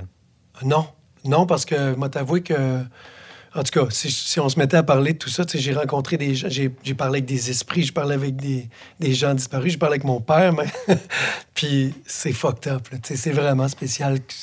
Tout ce qui est sorti de la bouche de ces gens-là qui corroborent en plus, puis qui se connaissent pas du tout. Il y en a qui sont même pas dans les mêmes régions du Québec, mais corroborent des choses sans savoir quoi que ce soit. C'est- C'est assez phénoménal. Ça fait que ça m'a beaucoup euh, nourri. Puis au même moment, dans les dernières années, je travaillais avec des gars comme Serge Fiori. Oui. On, on était dans. Ben, qui n'est pas un sorcier, mais pas loin. Hey, Louis-Jean. on, on était dans une zone, man, intérieure, vraiment super. Puis euh, il m'a beaucoup aidé, moi, à descendre toute mon activité, même professionnelle, à 12 pouces en bas de mon- ma tête. Là. Vraiment plus travailler avec le cerveau, avec le, le cœur puis l'esprit, d'une certaine manière. Mes deux derniers albums ont été composés littéralement euh, dans le noir, tu sais, avec les, yeux- les yeux fermés, puis au piano. Pour vrai? Oui, parce que j'avais pas, j'avais le désir d'aller carrément ailleurs. D'ailleurs, il y a- il y, a zéro guitare sur les deux derniers albums, puis je voulais vraiment comme défaire tout mon bagage académique, euh, pas juste académique dans la musique, mais dans la chanson aussi. Cette idée de savoir comment écrire une bonne chanson, ça devrait comme pas exister. En fait, tu devrais te dépêcher à l'oublier pour déjouer tes propres concepts. Est-ce que c'est devenu un fardeau à un certain moment, ta connaissance euh, assez pointue de, de comment la musique fonctionne? là? Oh, ouais, ouais, ça devient, euh, ça devient vraiment un obstacle à la, à la création pure. Puis c'est ce que je dis pas mal à tout le monde, puis ce que je, ce que je dis aux, aux jeunes que je rencontre. J'aime beaucoup aller vers les jeunes. Puis quand je vais en tournée, je vais donner des conférences dans, les, dans toutes les de- tous les degrés d'école. Mais euh, c'est hyper important de connaître l'histoire de l'art, par exemple, l'histoire de, de ton domaine, la musique des autres euh, l'académie, etc., comment écrire une bonne chanson, mais après ça, c'est super important de l'oublier, Mm. pour être capable de faire quelque chose qui est carrément frais et rafraîchissant, puis qui n'est pas juste des clins d'œil à ce qui s'est fait avant, puis qui est, euh, je sais pas moi, qui n'est pas juste euh, conceptuel, puis cérébral, puis des exercices de style. Tu sais, tantôt, on parlait du pensionnat des établis, car quoi, c'est beaucoup de l'exercice de style. Même dans Les Tremblements s'immobilisent, il y avait beaucoup d'exercices de style à faire une chanson sur euh, J'ai tué le président, puis une affaire, puis c'est, c'est, comme, c'est super conceptuel. Mais dans ce temps-là, je travaillais beaucoup, beaucoup avec ma tête. Est-ce que ça t'a agacé qu'on euh, compare beaucoup Carquois à Radiohead? Non, Euh, pas du tout, même que je te dirais que c'est, flatteur. Tu sais, la, la en, compa- réécoutant, en réécoutant Les Tremblements s'immobilisent, il y a des chansons où on comprend où les gens ont pris ça, mais il y a plusieurs chansons qui n'ont rien à voir avec euh, Radiohead. Oui, oui, puis tu sais, en même temps, euh, c'est parce que nous autres, autant on était conscients de Radiohead dans ce temps-là, puis on l'écoutait, mais on écoutait tellement d'autres affaires. On trouvait ça flatteur dans mesure, tu sais, tantôt on nommait, puis là, je veux, je veux pas casser du sucre sur le dos d'autres artistes, mais tu sais, il y a des- il y, a des comparaisons vraiment moins flatteuses que ça, tu sais. Puis là, d'être... Quand je comparais Calembour à la chicane, c'est sûr que. entre autres, tu sais, mais en même temps, la comparaison est, est nécessaire dans la vie. C'est un raccourci. Pour quiconque, quand tu, tu rencontres n'importe qui, même encore moi aujourd'hui, je rencontre, je sais pas, moi, Philémon Simon, je dis, hey, c'est- ton nouveau disque, ça ressemble à quoi? C'est quoi? Tu veux. Tu, rencontres quelqu'un que tu connais pas, c'est ben, c'est un mélange entre euh, Offenbach, puis euh, je sais pas, tu sais. Ah, OK, OK. Mon prochain disque, je veux que ça soit euh, dans telle lignée. En réalisation d'album, on travaille vraiment beaucoup en référence aussi. Ça fait que la comparaison, pour le commun des mortels, c'est encore plus efficace. Souvent, les artistes en entrevue vont dire que c'est pas le cas, mais je- maintenant, je les crois plus là, quand ils me disent ça. là. Les réalisateurs donnent toujours des. On va faire un solo qui va ressembler à telle ou telle affaire. là. Ben, t'as pas le choix. Puis des fois, tu le fais, puis c'est après que tu dis Ah, ça me fait penser, ça me rappelle David Bowie, Hero, sais. J'imagine que des fois, tu le fais, puis au final, ça ressemble pas du tout à la référence que vous vous étiez donnée, puis que c'est correct plus, quand même. Oui, oui. Des fois, on change d'idée en cours de route. C'est un peu désagréable de travailler uniquement en, en référence. Fiori détestait ça pour mourir. On dit Ah oui, ça me fait penser à tel tonne des. Il venait en Christ. Mais en même temps, c'est vraiment le raccourci. Puis je pense que pour le, monsieur, madame, tout le monde, connaissent pas tant les termes techniques. Je fais du folk alternatif orchestral. ça veut dire quoi, ça? ça ressemble un peu, je sais pas moi, telle affaire, telle affaire, puis telle affaire mélangée. tu sais. Ah, OK, OK. Là, je suis capable de me faire une idée. Si tu boques avec une comparaison faite par un journaliste, tu as, vraiment des problèmes. Je pense que tu peux passer un autre appel. C'est pas, pas important. Toi qui es prolifique, puis qui travaille sans cesse euh, sur tes projets, puis sur les projets des autres, est-ce que es arrivé à percer le mystère de Serge Fiori qui a rien créé de nouveau à proprement parler depuis combien d'années maintenant, depuis son dernier album en solo dans les années 80? Je sais qu'il a vécu des événements traumatiques au Oui, plan oui. personnel, mais ah, je suis en train d'oublier son, son dernier album solo. Oui, oui, c'est ça. Il a fait Oui. un dernier album solo. Mais quand même, il y a eu un, Un très, très long... un long espace, ouais. puis on n'a pas l'impression que Serge Fiori va refaire un autre album bientôt, quoique j'aimerais qu'il me donne là. Ouais, c'est encore drôle. Mais euh, il est En tout cas, il est certainement pas aussi prolifique. que Non. Serge a vécu quelque chose d'extraordinaire, puis en même temps de, de très dramatique, là, dans la mesure où ils ont fait trois albums en, en trois ans qui se sont vendus à des maintenant des millions de copies. Puis euh, ils sont devenus vraiment, tu sais, comme un mythe. Puis le mythe, généralement, il prend pas forme pendant que tu es en activité. Il prend forme surtout quand tu quittes au sommet de la gloire, puis t'arrêtes, puis là, là, ça, là, ça commence. Puis ce mythe-là, il grandit. Il grandit avec les années, puis plus t'attends, c'est le, c'est le, le syndrome Michel Pagliaro aussi, plus t'attends, plus tu, probablement, en tant que créateur, tu ressens une pression qui est, qui est difficile, puis quasiment un désintérêt, parce que tu fais comme, ah, man, tu sais, je, je vais peut-être bousiller... euh, quelque chose, c'est comme il y, a- il y a quelque chose. Là, je fais de la psychologie à Saint-Saëns avec Serge, même si je le connais très bien, puis je pourrais pas vous raconter, vous raconter tout, mais mais Serge a vécu cette affaire-là aussi. Il a comme surfé sur une espèce de vague. Il a eu, Comme un sage, il est monté dans les nuages. il est monté dans un nuage solide, puis il a eu un problème personnel qui lui a fait très mal et très peur. Puis à un moment donné, il se sentait pas d'attaque. Il voyait ça comme, il a vu ça, il a comme créé un monstre finalement, Ouais. d'une certaine manière. Jusqu'à un moment donné où il décide de franchir cette- ce mur-là, puis de sortir quelque chose qui se passe, somme toute, assez tranquille. Tu sais, son album des années 80, puis c'est pas... Je pense qu'il a toujours eu la, la ferveur du public parce que, tu sais, il s'est hissé au stade de gourou, là. tu sais. Oui. Fait que c'est- spécial, mais tu sais, je- comme je te dis, je fais la psychologie à Saint-Saëns avec Serge. Je le sais très bien qui il est. Puis, tu sais, c'est drôle parce que avant de m'en venir ici, je, je continuais le, la- le vidéo avec Paul McCartney puis Rick Rubin, Oui. sur, sur Disney+. Leur longue con- conversation. La longue conversation, puis il disait justement qu'il a appris à, à devenir un fan des Beatles. Il, il est devenu fan des Paul. Beatles après Oui, Paul. ouais, oui. Paul. Puis Serge a ça aussi. Serge est devenu un spécialiste d'harmonium. Tu sais, Mané, quand on a s'est mis à travailler sur les tunes, ben, il était là. dans- en fait, il était surexcité d'avoir des gens qui faisaient ce travail-là de probablement de mettre les mains dans la matière pour lui. mais il restait tellement là, fin connaisseur et amoureux. Tu sais, je le vois, il est, amoureux de. C'est pas narcissique, là. je le vois pas dans cette zone-là. En tout cas, c'est amoureux de, de ces chansons-là, du temps, de- du travail extraordinaire qu'ils ont fait. Puis est-ce que tu as percé le mystère de la qualité euh, de ces chansons-là qui, qui se dément pas avec les années? Qui, séduit toutes les générations. À chaque fois qu'il y a une nouvelle cohorte de cégepiens, il y a des nouveaux fans d'harmonium. Ben, c'est ça l'affaire, c'est que je chercherais pas à faire des parallèles douteux avec Carquois, mais il y a quelque chose qui lie les deux, euh, les deux projets, c'est beaucoup le côté flou de, sa poésie. Il y a quand même, il y a des tonnes d'harmonium, tu cherches longtemps, là, tu sais pas trop ce que c'est, c'est limite, sais, c'est...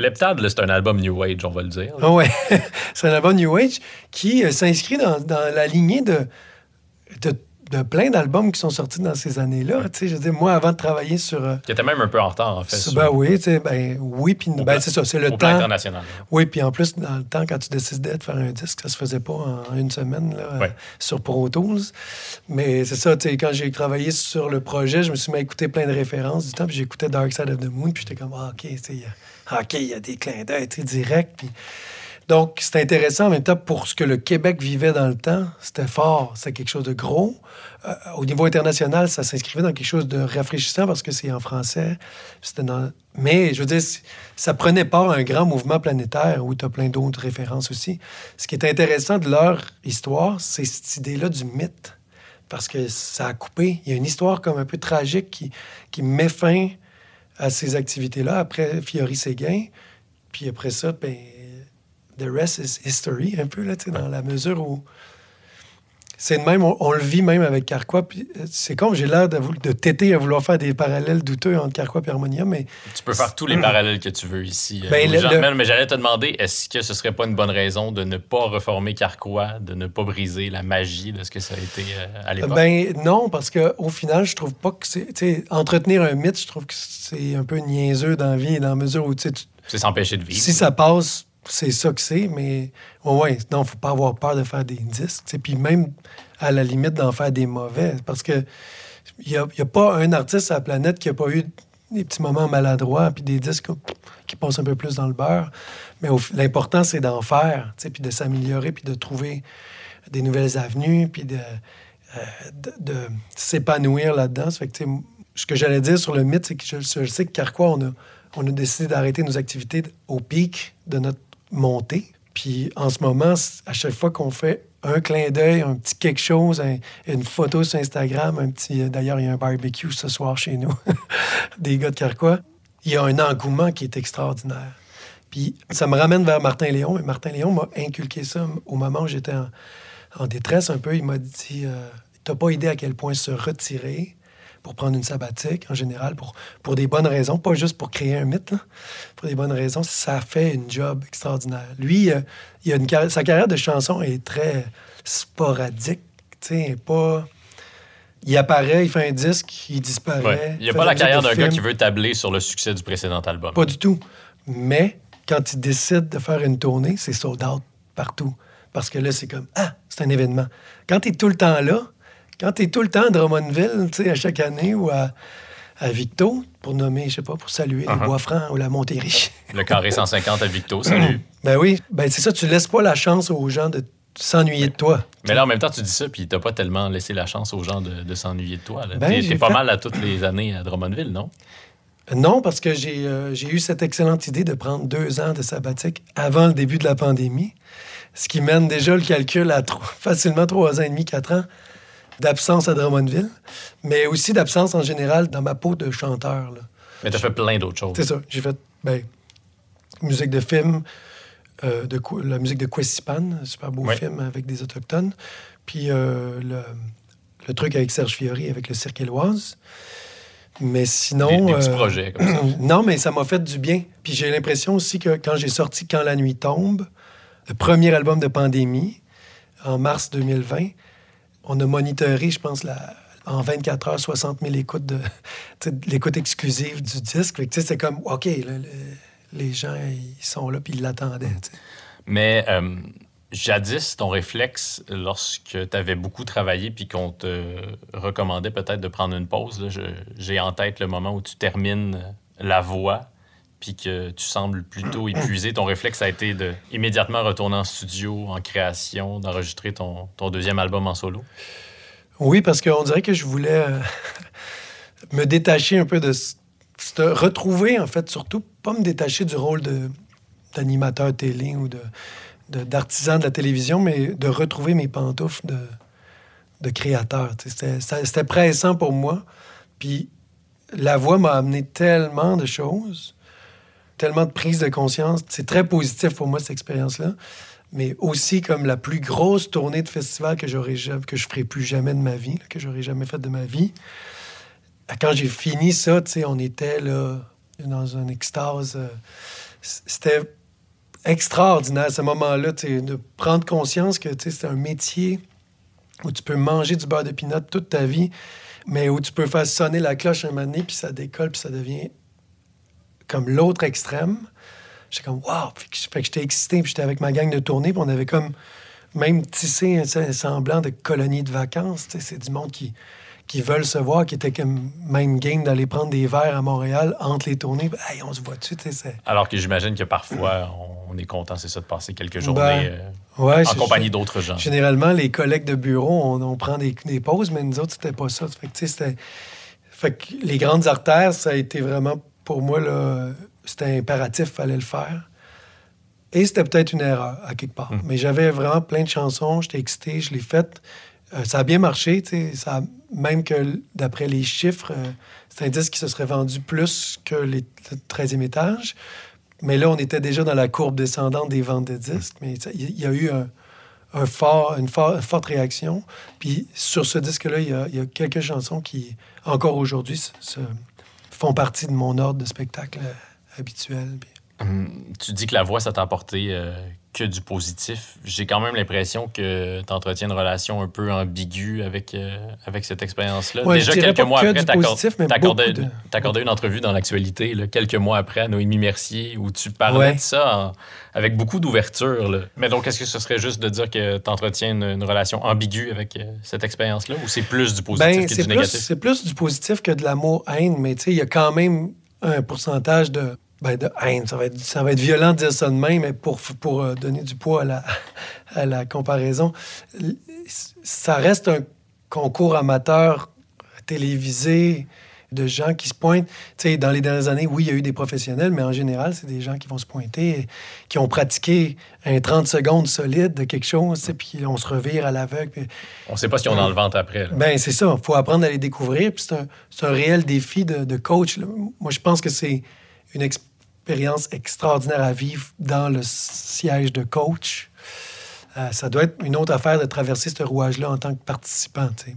Puis, euh, ben, comme tous les shows télé, t'es barouetté un peu d'un bord, d'un bord puis de l'autre. Puis, t'es placé, puis t'es, t'es un petit peu formaté quelque part. Ça n'a pas le choix. Ils peuvent pas faire du...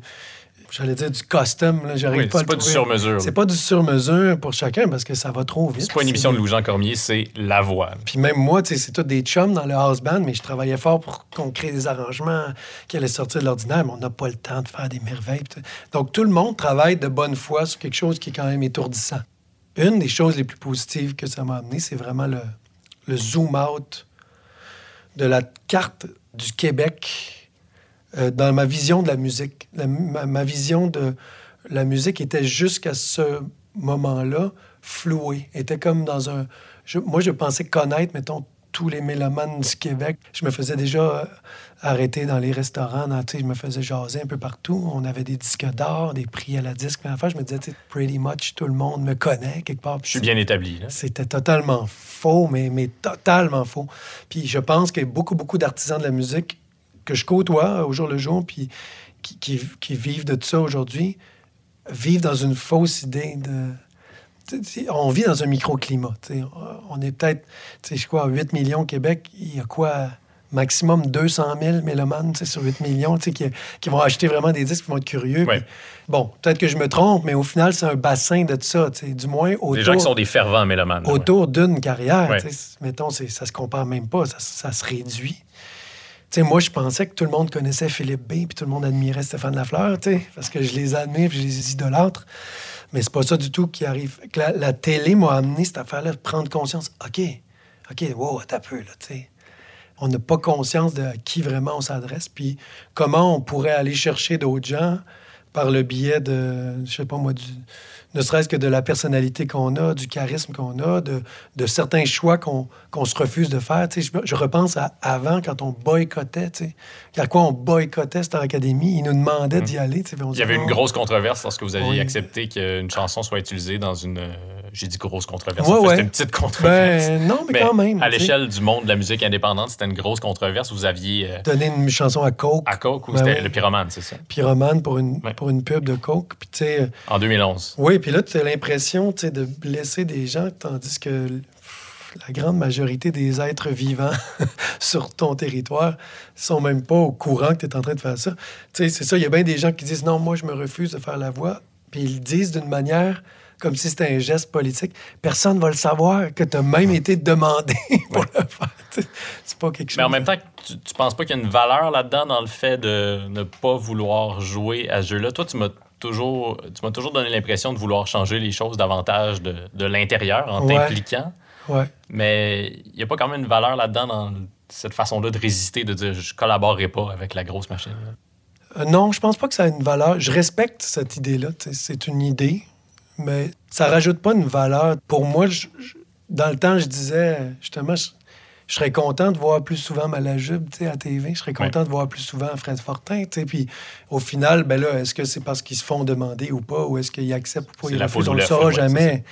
Mais moi, j'ai, je cultive une- un peu un, un dégoût de cette notion-là d'être. C'est c'est un peu dans l'ego, cette affaire-là, mais tu sais, quand tu es le premier à découvrir un artiste, puis tu es dans le cours d'école, puis tu trouves ça vraiment cool, Ouais. puis là, que finalement, il devient super populaire, puis là, tu l'aimes plus parce qu'il est devenu populaire, c'est un peu niaiseux, tu sais.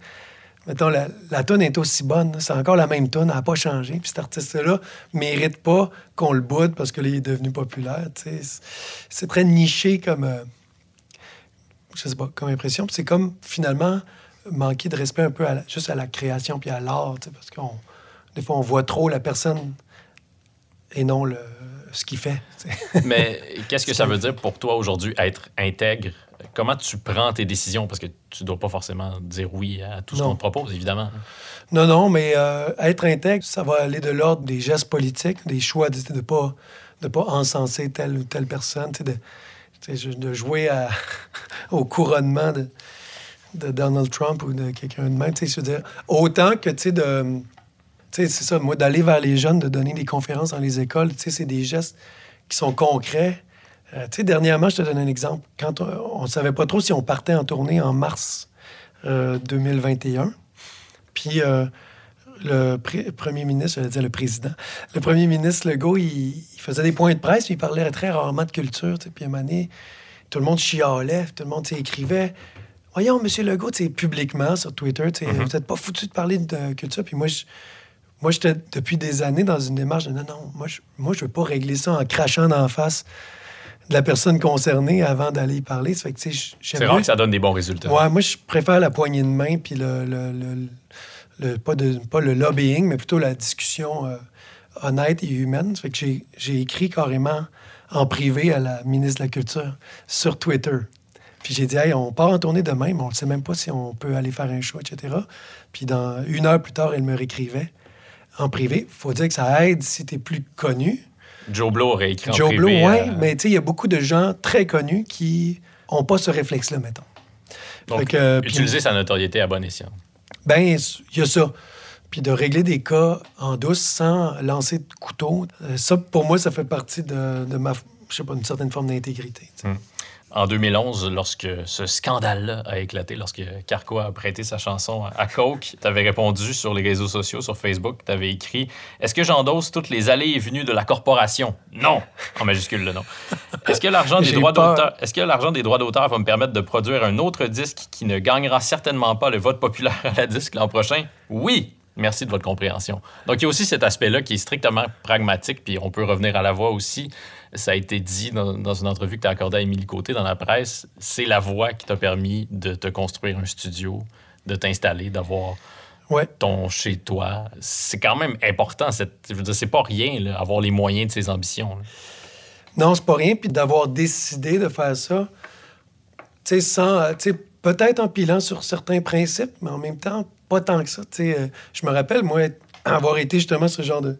Ben, on vient de le lire, là, défendeur de l'idée que si tu trouves, tu la trouves bonne ta tune, puis que tu trouves que ton band, il est cool, puis ça vaut la peine d'être de l'écouter, mais tu sais, t'es mieux de pas boycotter, t'es- en tout cas, du moins, pas n'importe quoi, tu sais, puis de passer peut-être dans un rouage télévisuel. Au moment de prendre ma décision, j'étais justement avec Martin Léon au téléphone avant de prendre ma décision d'aller à la voix. Je peux savoir son numéro? hein, Oui, oui, moi, te le donner après. Mais, puis il me disait, ben, il disait deux choses. Il dit, ça servira à rien de vouloir casser le moule à l'extérieur parce qu'on on sait pas qu'est-ce qu'il y a en dedans. Il faut au moins aller voir comment ces gens-là travaillent, comment est-ce qu'ils sont de bonne foi, etc. Il y avait ce côté-là. Puis il y avait aussi le fait que si tu le fais, puis qu'au bout du compte, il y a un, y a un bon montant d'argent qui vient avec. Les gens, des fois, ils pouvaient dire tu le fais rien pour le cash, etc. Il faut que ce montant d'argent-là soit serve à quelque chose d'important. Tu peux le faire pour les... Mais ça, ça peut être une bonne raison, en fait. Le cash, c'est pas forcément une mauvaise raison. Non, surtout si c'est un projet de vie Oui. après. Tu sais, moi, j'ai. Si tu veux te le mettre au complet dans le nez, c'est une autre chose. C'est ça. Mais c'est- Moi, j'avais choisi d'acheter une maison pour ma famille, puis de, de faire des voyages, etc. Il y, avait comme. Tout était prévu, puis euh, au final, ben, je me suis retrouvé avec un studio d'enregistrement, puis tout. C'était c'était intéressant. J'ai vu Patrice Michaud pas mal traverser ce même rouage-là dans les derniers mois, dernières années. puis, Avec Star Academy, et ouais, puis s'est retrouvé, tu sais, à penser, ah, OK, un chalet pour la famille. Puis, tu sais, c'est comme, c'est des mouvements de vie. On travaille dans un domaine qui est très précaire. On ne sait même pas si on va pas être, la, la- on peut pas être la saveur du mois et ni moins longtemps. Puis, puis on n'a pas de retraite. On n'a pas, au moment de faire la pub de Coke, premièrement, on n'a même pas fait bien d'argent avec ça parce que tout le monde prend sa pointe de tarte puis il reste presque plus rien. Mais je me rappelle, c'était aussi les mo- le moment où tout le monde criait au gratteux de subvention, puis au, tu sais, Ouais. au gratteux de guitare, puis têteux de subvention. Puis je me disais, ben là, si on prend de l'argent du privé pour faire un nouvel album, c'est peut-être une bonne chose. Ça en laisse plus pour les autres qui vont avoir les enveloppes du calque, etc. En 2014, lorsque tu as appuyé euh, Alexandre Cloutier à la course à la chefferie du Parti québécois, c'est c'est ça que tu invoquais comme raison, notamment bon, ton, ton affection pour l'homme, j'imagine, mais aussi l'idée qu'il fallait changer le Parti québécois de l'intérieur plutôt que de migrer vers euh, un autre parti. Ben, Qu'est-ce que tu retires de cette expérience-là? Puis euh, est-ce que tes, tes convictions euh, souverainistes sont encore intactes? Il y a une chanson comme euh, Les points ouverts sur euh, ton Ouais. précédent album qui laisse entendre que peut-être non. Mon désir de souveraineté a pris des pas pires claques dans les dernières années. Cette expérience-là avec Alexandre Cloutier était formatrice à quelque part, puis intéressante pour moi parce que c'était la première fois dans ma vie que je croyais quelqu'un. Sais, je sais pas, c'était un fit naturel, ça marchait. Quand il parlait, j'avais l'impression que c'était le bon gars. Puis c'était un gars qui, qui allait pouvoir amener la politique québécoise ailleurs. Puis en même temps, je me retrouvais aussi pour la première fois dans- avoir une tribune qui, qui pouvait parler fort. Donc je me disais, OK, je- tu sais, c'est un mélange de j'aime cette personne-là, puis je me dois de faire quelque chose parce que j'ai une responsabilité d'une certaine forme de tribune. Tu as publié un poème dans Le Devoir pour, pour l'appuyer. Ah ouais, hein? j'ai Ouais. fait ça, je me rappelais même Oui. plus. Et puis, euh, il est arrivé ce qui devait arriver, tu avec euh, la course à la chefferie, puis Pierre Carl, tout ça. Puis c'est de bonne guerre, c'est bien correct. Mais euh, j'ai vu après ça dégringoler un peu le, PQ, puis j'ai revu Alexandre Cloutier souvent, puis on était d'accord sur des choses. Puis je, côtoie plusieurs gens de la politique, tu sais, comme ça, vraiment pas quotidiennement. Puis j'aime j'aime parler de ça, mais tu je me considère comme un, un charlatan de la politique. Là. Je, veux dire, je pourrais pas. euh, je- voulais juste aider quelqu'un qui, je pense, méritait mon coup de main. Ça a été le fun, mais en même temps, c'est ça. Je pense que mes convictions politiques en ce moment sont, euh, sont de l'ordre de la liste de priorités. Hmm. Sont comme, je pense qu'en ce moment, on a des choses à régler pas mal. Puis, euh, bien d'avant de mettre du jus de bras sur quelconque référendum, il faut, faut s'organiser, il faut essayer d'a- d'apprendre à se connaître. Parce que partout sur la Terre, je pense que les humains sont polarisés comme jamais, mais là, c'est difficile de faire un consensus. Là. La chanson Les Points ouverts, est-ce que, est que ça parle de certaines illusions que tu entretenais au sujet du, euh, du Québec ou c'est des illusions que tu entretenais au sujet du genre humain? Euh, c'est des illusions que j'entretenais au niveau du Québec. Et puis c'est vraiment, vraiment euh, ma relation amoureuse avec Rebecca Mhm. qui, euh, qui m'a ouvert les yeux. tu sais. Être au monde, c'est DM, donc les messages haineux, euh, c'est ça que tu, tu chantes dans le refrain. là? Je, Ouais, me, je me puis- sens faiblir quand tu me fais lire ce que tu reçois. Oui, puis tu sais, moi, je suis un optimiste de nature. Je suis un gars tu sais, qui a le bonheur facile, comme je disais tantôt. Je m'imagine que tout le monde est cool, puis fin, puis ouvert. Puis il y a beaucoup, beaucoup, beaucoup de gens comme moi au Québec, tu sais, bonasses, bons vivants, généreux, qui pensent que tout le monde est fin, mais quand tu côtoies quelqu'un qui reçoit de la haine à tous les jours, puis qui la mérite pas, parce que c'est pas... C'est pas Richard Martineau, c'est pas Sophie. tu sais. Tu sais, je- puis Elle n'aimait pas des opinions tranchantes. Ça, je- Richard et Sophie ne les méritent peut-être pas tant que ça non plus, Non mais plus, Rebecca ça, les je- mérite vraiment pas. Je veux pas casser du sucre sur, des, sur les polémistes. C'est, c'est des gens qui sont habitués d'aller au bat, puis ils ont une Ouais. couenne. Euh, Rebecca, elle a fait son travail. Elle, elle a la peau noire. Puis elle mange des coups de pelle, tu sais, au moins un par semaine. C'est quand même débile. Puis ce que le- les médias sociaux ont amené aussi, c'est, ça, c'est ce mur de, timidité et de gêne qui est tombé. Puis euh, cette absence d'antenne, de savoir que tu es en train de parler à un être humain que, que tu connais pas. Puis que, que si tu connaissais, tu, tu serais probablement pas en train d'écrire ça. Puis si tu l'avais en face de toi, tu serais même pas en train de dire ça. tu sais. Euh, ça, ça, c'est ça, ça, ça a nourri beaucoup, beaucoup de l'écriture de Quand la nuit tombe, parce que j'étais comme abasourdi de savoir que. Tu sais, c'est le même genre de constat que, dont je parlais de la voix, tu sais, la, la place des musiciens québécois dans la population québécoise en général, puis la place du racisme, tu sais, au Québec, c'est- c'était effrayant, tu sais, c'est vraiment impressionnant. C'est d'autant plus triste lorsque certains pa- euh, partis politiques soufflent là-dessus pour euh, récolter des votes. Exactement. Ils vont s'en servir, puis ils vont défendre une idée qui... ah, Tu sais, puis moi, je suis extrêmement bon pour faire l'avocat du diable, là, puis mettre de l'eau dans, mon vin. Puis d'ailleurs, ça, ça fait chier. ça fait chier, Rebecca, euh, quand je fais ça. Mais je le sais que c'est une grande partie de l'ignorance. Puis de l'ignorance, pas, pas un manque d'intelligence, de l'ignorance pure et dure, de pas savoir que c'est la réalité, que, que, que ces gens-là, que les minorités vivent euh, de la haine puis en recevoir, en reçoivent. Tu sais, c'est- Puis c'est facile de pas le savoir parce que si tu vis dans ton, dans ton petit milieu, puis tu fais ta, tu fais ta vie, puis tout ça, puis tout est correct, tu t'imagines que tout le monde est bien correct. C'est le même, même rapport avec la musique. Tu t'imagines que tout le monde connaît Philippe B. Bon, ce soir, euh, les gars de Carquois vont euh, souper ensemble, c'est ça? Bon, oui, bon, ça- oui. bon, Là, tu sais que ça, va, ça va nourrir l'espoir dans le cœur de, milliers de mélomanes. Ouais. Dizaines de milliers de mélomanes. Ben, je le cache pas, je le dis beaucoup à plusieurs gens, plusieurs journalistes que. T'es un peu agace, en fait, Non, si mais je être non, je suis pas agace, je suis juste, euh, je dis la vérité. C'est vrai que coule dans nos veines en ce moment le désir d'une plage horaire de production, tu sais, où on pourrait inventer des nouvelles affaires, créer des nouvelles chansons. C'est ça qu'on a envie de faire. On n'a pas envie de faire euh, une tournée pour enflouer les coffres. Tout ça, c'est vraiment on a envie d'écrire. Ce sera pas un reunion tour là, Non. à la Motley Crue. Non. Donc, tu sais, c'est juste dur. C'est ça, c'est comme. Le côté agace de l'affaire, c'est qu'on n'est pas capable de, de nommer une date butoir. On n'est pas capable de savoir, mais on a un petit plan d'échéancier, mais je ne peux pas t'en parler. En faisant mes recherches, j'ai compris, puis c'était au détour d'une phrase, que Carquois s'était séparé parce qu'il y avait un conflit entre deux membres du groupe. Est-ce que c'est vrai, ça? Mais non, c'est pas vrai. tu Ça a été dit, là. T'as déjà lu ça comme Ouais, ouais, j'ai lu ça, ouais. Ouais. Les gens pouvaient penser euh, que c'était n'importe qui, que ça pouvait être moi puis Frank, ou euh, moi puis Sago, ou Frank puis Sago, ou Frank. Je pense que pas grand monde ont pensé que le problème c'était Stéphane ou Martin, parce qu'ils sont très.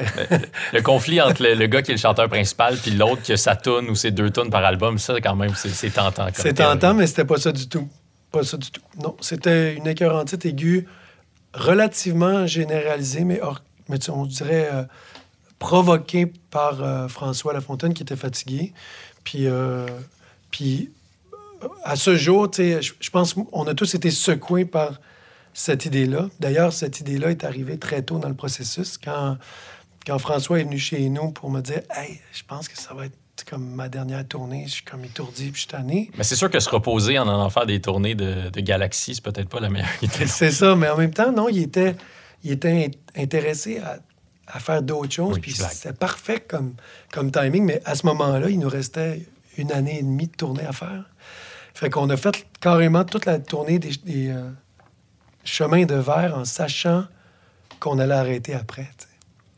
C'était intéressant, puis ça a culminé là, vers un- des gros shows à Québec puis Montréal, là, au Métropolis, où on, là, c'était c'était littéralement, là, on enregistrait pour faire un album live, puis c'était les dernières notes de musique qu'on jouerait, puis on savait pas trop quand est-ce qu'on allait reprendre. Donc, il n'y avait pas de conflit entre les membres du groupe? Il n'y a pas eu de conflit, mais il y a, il y a un pressage de citron qui a Hmm. été intense. Tout a déboulé avec la, le prix Polaris qu'on a gagné avec ce- cet album-là, Les Chemins de Verre. Puis le fait qu'on s'est mis à tourner partout. On a fait beaucoup de Canada anglais, on a fait des États-Unis, on a fait de l'Europe beaucoup, Scandinavie. Tu sais, je me rappelle, un moment donné, on était à Copenhague, tu sais, en show.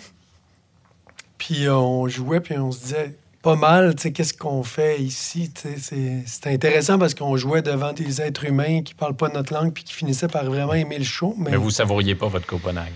ben oui, dans la mesure où, tu sais, il y avait un petit côté villégiature, tourisme qui prenait part. Il y avait même Smashing Pumpkins qui jouait le même soir. Wow!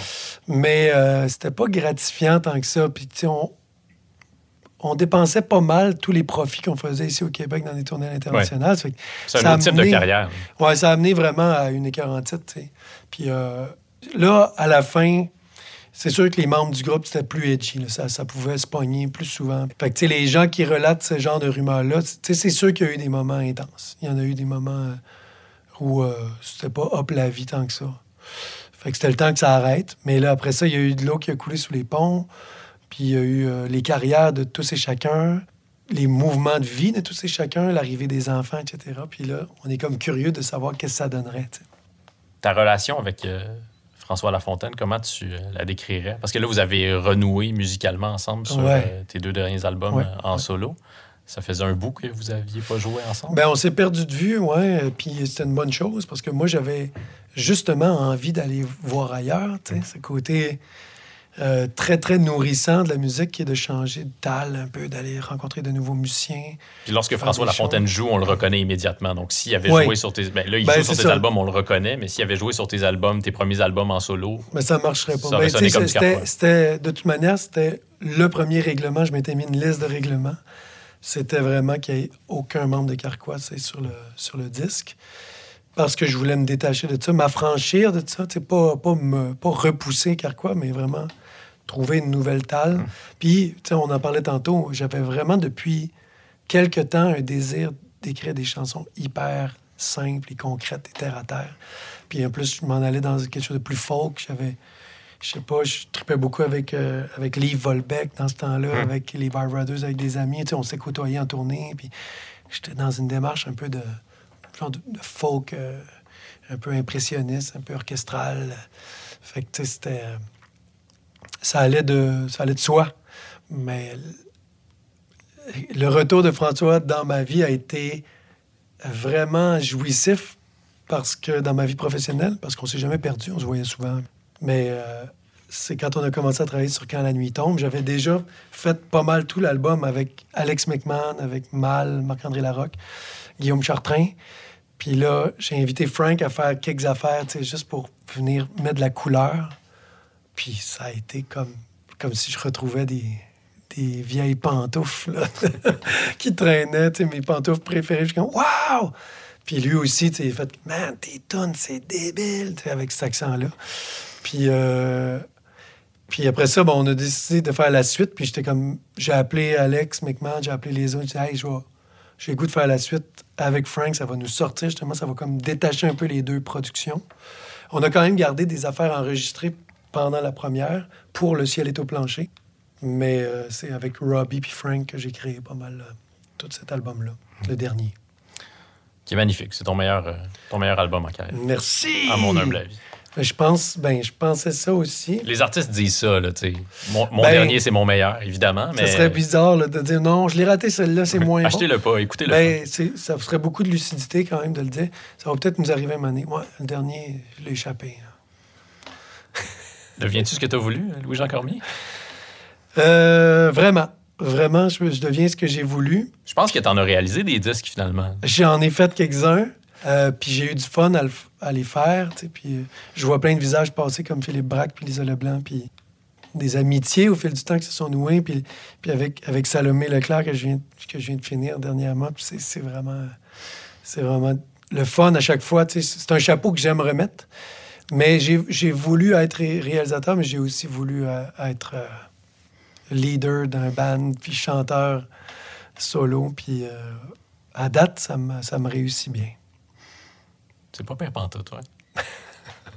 En tout cas, je touche du bois hein, et, je, et je médite là-dessus.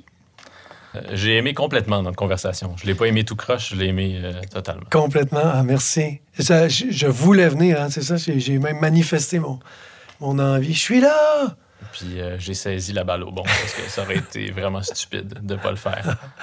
Merci de m'avoir invité, c'est vraiment le fun. Merci de ta générosité. Puis euh, je vais prendre le numéro de Martin Léon, s'il vous plaît.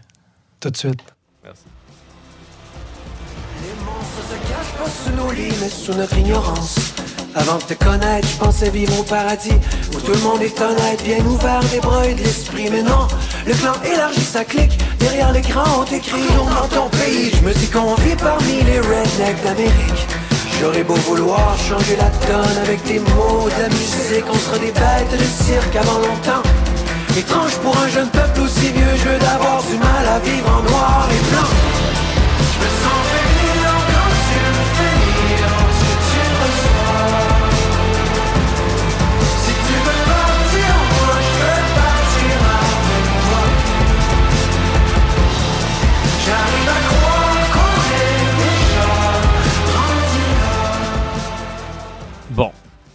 Pour tout vous dire, j'ai pas encore osé appeler Martin Léon, mais je pense que je vais le faire très bientôt et que je vais non seulement demander à Martin Léon de me donner des conseils de vie, je pense que je vais carrément proposer à Martin Léon d'être un des invités de la prochaine saison de Deviens-tu ce que tu as voulu, et comme ça, on va tous pouvoir bénéficier de sa grande sagesse, comme ça a été le cas pour Louis-Jean Cormier. Louis-Jean Cormier, dont le plus récent album s'intitule Le ciel est au plancher. Le ciel est au plancher est disponible chez tous les bons disquaires. Et quand je dis bons disquaires, je parle bien sûr des disquaires indépendants. C'est assez smooth comme transition quand même. Vous pouvez aussi vous abonner au 360. Le 360, c'est la plateforme web de Louis-Jean Cormier sur laquelle vous trouverez des performances inédites, des entretiens, des partitions, des classes avec des spécialistes. Louis-Jean, il est présentement en tournée. Pour connaître toutes ses dates de spectacle, visitez le www.louisjeancormier.com. Et si vous avez aimé cet épisode, n'hésitez surtout pas à nous laisser une bonne note sur Spotify ou un commentaire sur Apple Podcast. C'est le moyen le plus efficace d'aider ce balado à gagner de nouveaux auditeurs et de nouvelles auditrices. Deviens-tu ce que tu as voulu et réalisé? Par Jean-Michel Bertium. Merci à Anatole pour la tourne de Daniel Boucher, à Jean-Guillaume Blais pour le visuel et à Vincent Blain du studio Madame Wood. Je m'appelle Dominique Tardif. Je vous donne rendez-vous la semaine prochaine pour le dernier épisode de cette quatrième saison. Et je vous souhaite d'ici là de devenir ce que vous voulez.